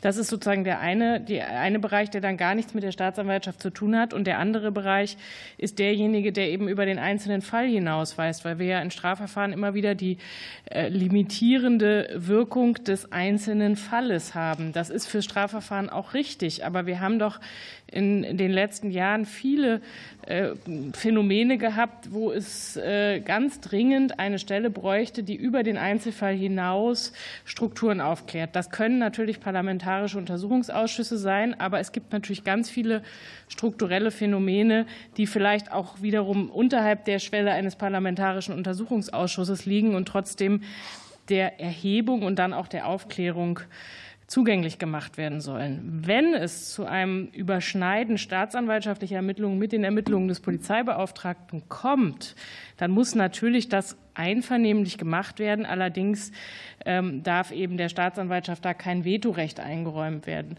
Aus meiner praktischen Erfahrung als Strafverteidigerin habe ich auch überhaupt keine Bedenken, dass es da sozusagen zu Reibungen kommt, die tatsächlich der Staatsanwaltschaft so in die Parade fahren könnten, dass das das Ermittlungsverfahren ähm, gefährden würde, zumal der Gesetzesentwurf, und das finde ich auch richtig, ja sagt, der Polizeibeauftragte darf nur dann ermitteln, wenn es die Ermittlungen der Staatsanwaltschaft nicht torpedieren würde.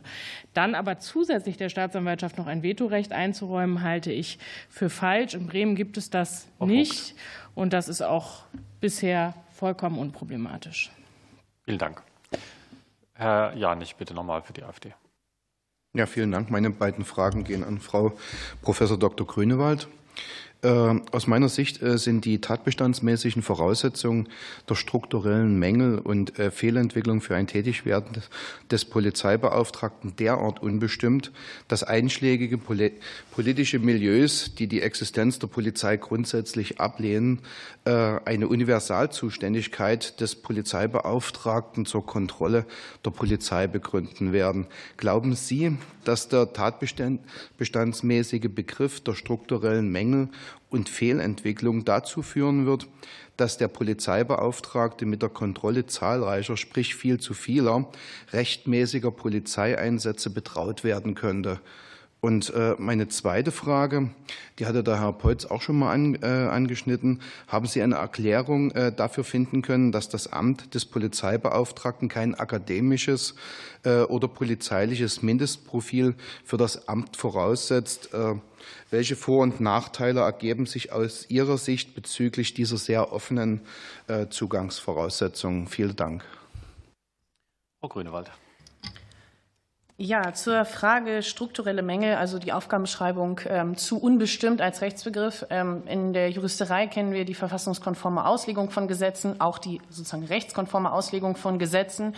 Das müsste man hier sicherlich in, in wirklich sportlicher Form betreiben, weil in der Tat der Begriff unbestimmt ist und sich so in der Form aus der Gesetzesbegründung auch nicht näher erklären lässt.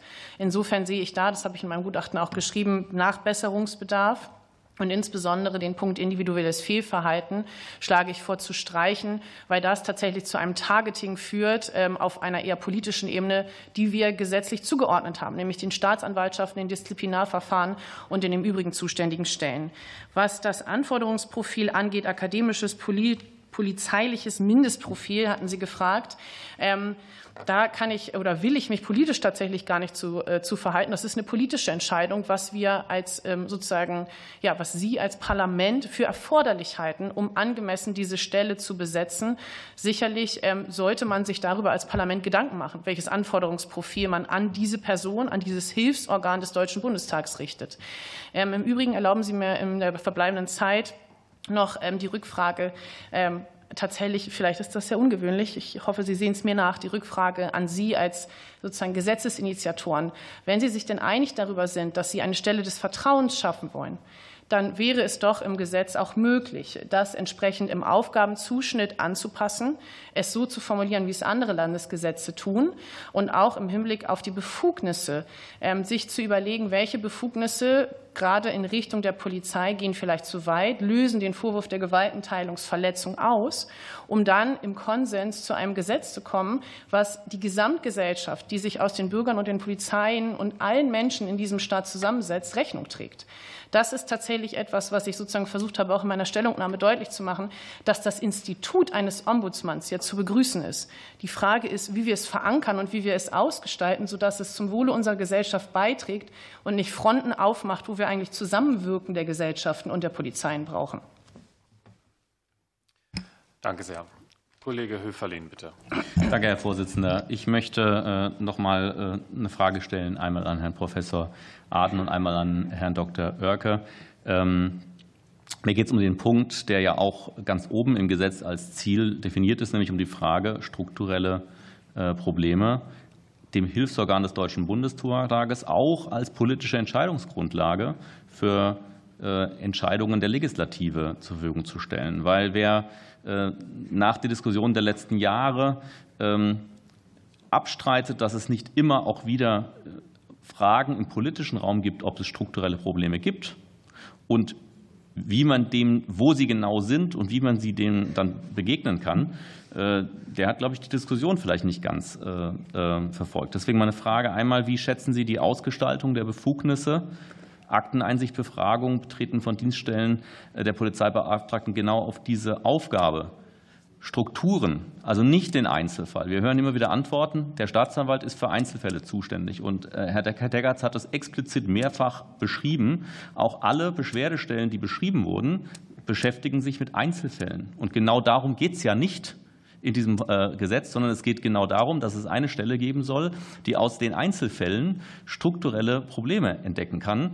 Und die lassen sich übrigens weder im Dienstrecht noch im Strafrecht lösen, sondern aufgrund politischer Folgerungen. Und genau deswegen ist es das Hilfsorgan des Deutschen Bundestages, weil wir brauchen eine Stelle als Parlamentarier, die strukturelle Probleme erkennen kann. Und das können weder die Dienstaufsicht noch der Staatsanwaltschaft äh, und auch nicht andere.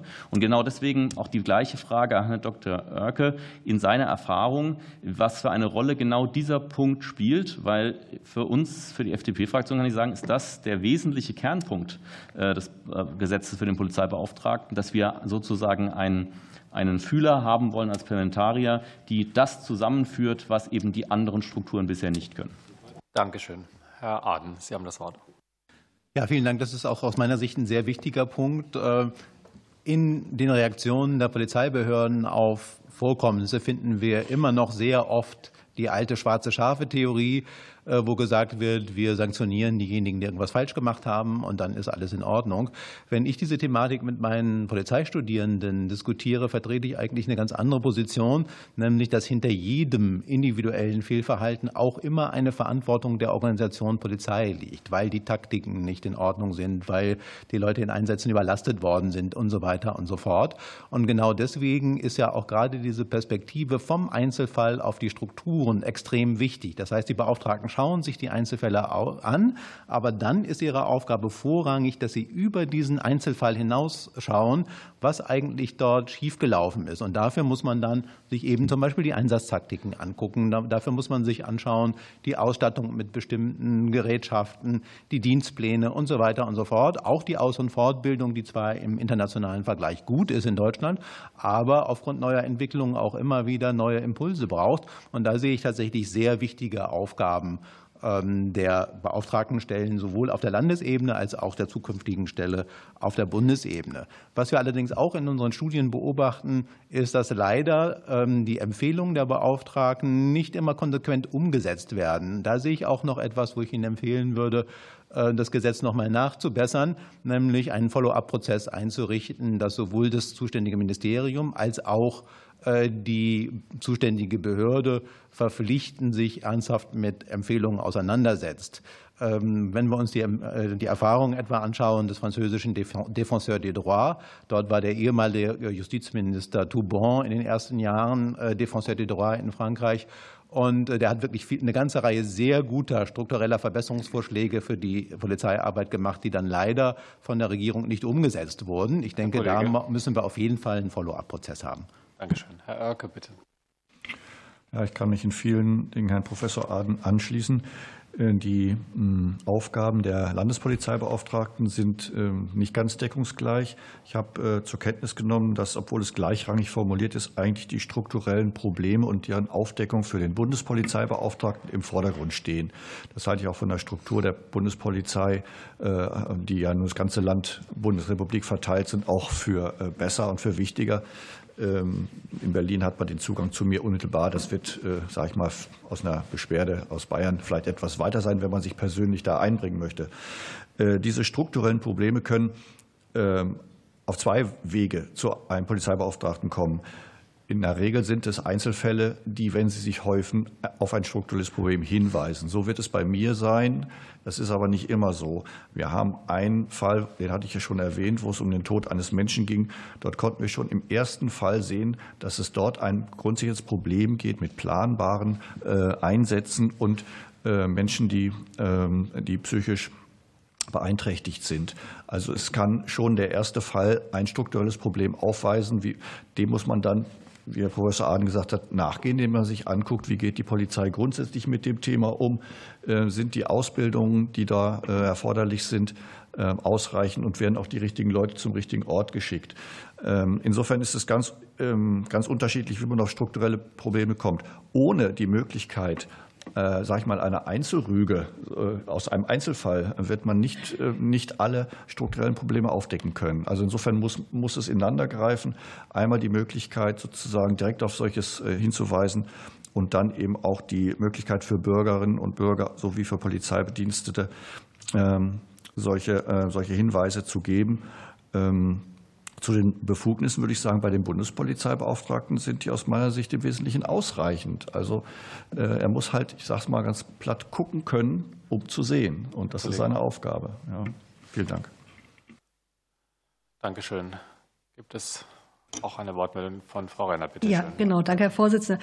Meine erste Frage geht an Professor Aden.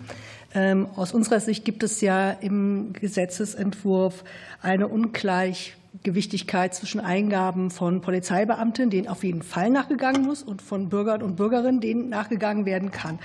Wie bewerten Sie diese Ungleichbehandlung auch vor dem Hintergrund des Themas, was wir vorhin hatten in der ersten Runde, nämlich der Zugänglichkeit des Beschwerdemechanismus? Und meine zweite Frage richtet sich an Herrn Bosch und äh, berührt diese Frage der Vertraulichkeit. Ist ja hier schon häufiger genannt worden. Ich will aber sagen, ich glaube, die ist e- elementar wichtig. Ähm, ich habe es auch selbst als Innenpolitikerin immer wieder erlebt, dass sich Polizeibeamte, Polizeibeamtinnen an uns gewandt haben, nicht nur weil wir Zeugnisverweigerungsrecht haben, sondern weil sie Angst hatten ähm, bei den anderen Beschwerdemechanismen, dass die Information nicht anonym bleibt. Und inwieweit ist das denn jetzt gewährleistet? Insbesondere, ich will noch einen Punkt machen. Ich habe immer wieder erlebt, dass insbesondere Angst vor Vorgesetzten eine Rolle gespielt hat. Ähm, es ging ihnen nicht darum, dass es überhaupt im Dienst bekannt wird, sondern sie hatten Angst, dass der Vorgesetzte davon erfährt, insbesondere wenn der Vorgesetzte Teil zum Beispiel ähm, von Fehlverhalten war, insbesondere auch bei dem Fehlverhalten vielleicht eine besondere Rolle gespielt hat. Ähm, ist jetzt tatsächlich so etwas hier ausgeschlossen oder kann man die Anonymität noch weiter schärfen? Danke. Herr Aden, bitte. Ja, auch das sind sehr wichtige Punkte. Ich gehe davon aus, dass es sinnvoll ist, alle Eingaben, egal ob die aus der Polizei kommen oder von Außenstehenden, gleich zu behandeln. Auch an dem Punkt äh, würde ich mich den anderen Kolleginnen und Kollegen anschließen, die dafür plädieren, diese Regelungen gleichzuziehen. Ähm, ich denke, dass die Beauftragten dort äh, Ermessensspielräume brauchen, weil nicht alle Eingaben, die dort kommen, gleichermaßen ernst zu nehmen sind. Da kommt sicherlich auch hier und da mal etwas Querulantisches. Das heißt, da sollte auch die Möglichkeit bestehen, diese Fälle relativ schnell wieder vom Tisch zu bekommen. Aber das heißt natürlich auch, man muss sie sich zumindest einmal intensiv anschauen. Und diese Regelungen sollten für intern und extern genau die gleichen sein. Ähm, und ähm, dann, äh, glaube ich, haben wir eine gute Regelung. Das, da sehe ich nicht, warum das in dem Entwurf äh, anders gemacht worden ist. Vielen Dank. Danke sehr. Herr Bosch, bitte. Genau. Zur Frage der Vertraulichkeit nochmal. Ja, da kann ich mich nur den Vorrednern anschließen, auch Herrn Aden und den anderen, ähm, dass das ein hohes essentiell ist ähm, und dass da noch Verbesserungen ähm, bedürfen, die in der Praxis sich ja gezeigt haben. Das kann Herr Oerke auch noch mal bestätigen in Gesprächen, die wir geführt haben mit den äh, Landespolizeibeauftragten Stellen, äh, dass dort, äh, ähm, dass ihnen Fälle bekannt geworden sind aus der Polizei, die sie aber nicht weiterverfolgt haben oder nicht in den Berichten veröffentlicht haben, weil sie diejenigen schützen wollten, die diese Missstände ja, geäußert haben. Also sprich, Vertraulichkeit ist ein, ist ein enorm hohes Gut. Da muss es dann ähnlich wie beim Datenschutzbeauftragten ähm, also, ja, verankert werden, dass da, dass da gewährleistet ist, dass wer sich an diese Stellen meldet, auch das höchste Gut an Vertraulichkeit hat, insbesondere auch aus der Polizei. Weil das ist sehr häufig so, dass Fälle, die dort gemeldet werden, eigentlich eher die Angst der Sanktionen des Vorgesetzten oder der anderen ist und gar nicht so sehr äh, der, der, der Öffentlichkeit. Auch, ne, auch ich arbeite ja viel mit Polizisten. Meine Studierende sind Polizistinnen. Ich habe viele Monate in der Polizei bei der Forschung verbracht. Ähm, auch mir werden immer wieder Fälle berichtet von, von Dingen, wo die Studierenden oder die Polizisten sagen, an wen kann ich mich denn wenden? Und die haben dann kein Vertrauen in die bestehenden Strukturen. Und das muss ich dann leider auch sagen. Deswegen verstehe ich nicht, wieso die Gewerkschaften sich immer so gegen der wenden. Auch nicht in die Gewerkschaften. Ähm, das ist, tut mir leid, das ist das, was mir berichtet wird, dass es da, dass es diese Stelle bedarf, weil, die, weil da ein Bedarf auch aus der Polizei einfach herrscht, um sich melden zu können. Und da braucht es genau dieses Vertrauen, das dann auch diese ähm, ja, Stelle stärkt und am Ende dann natürlich auch wieder die, die Polizei stärkt. Gut, vielen Dank. Ich schaue nochmal ins Rund und sehe keine weiteren Wortmeldungen. Dann schließe ich die Anhörung und danke allen Sachverständigen für ihre Beiträge und wünsche den Kolleginnen und Kollegen gute weitere Beratungen dieses Gesetzentwurfs und eine gute weitere Woche. Vielen Dank.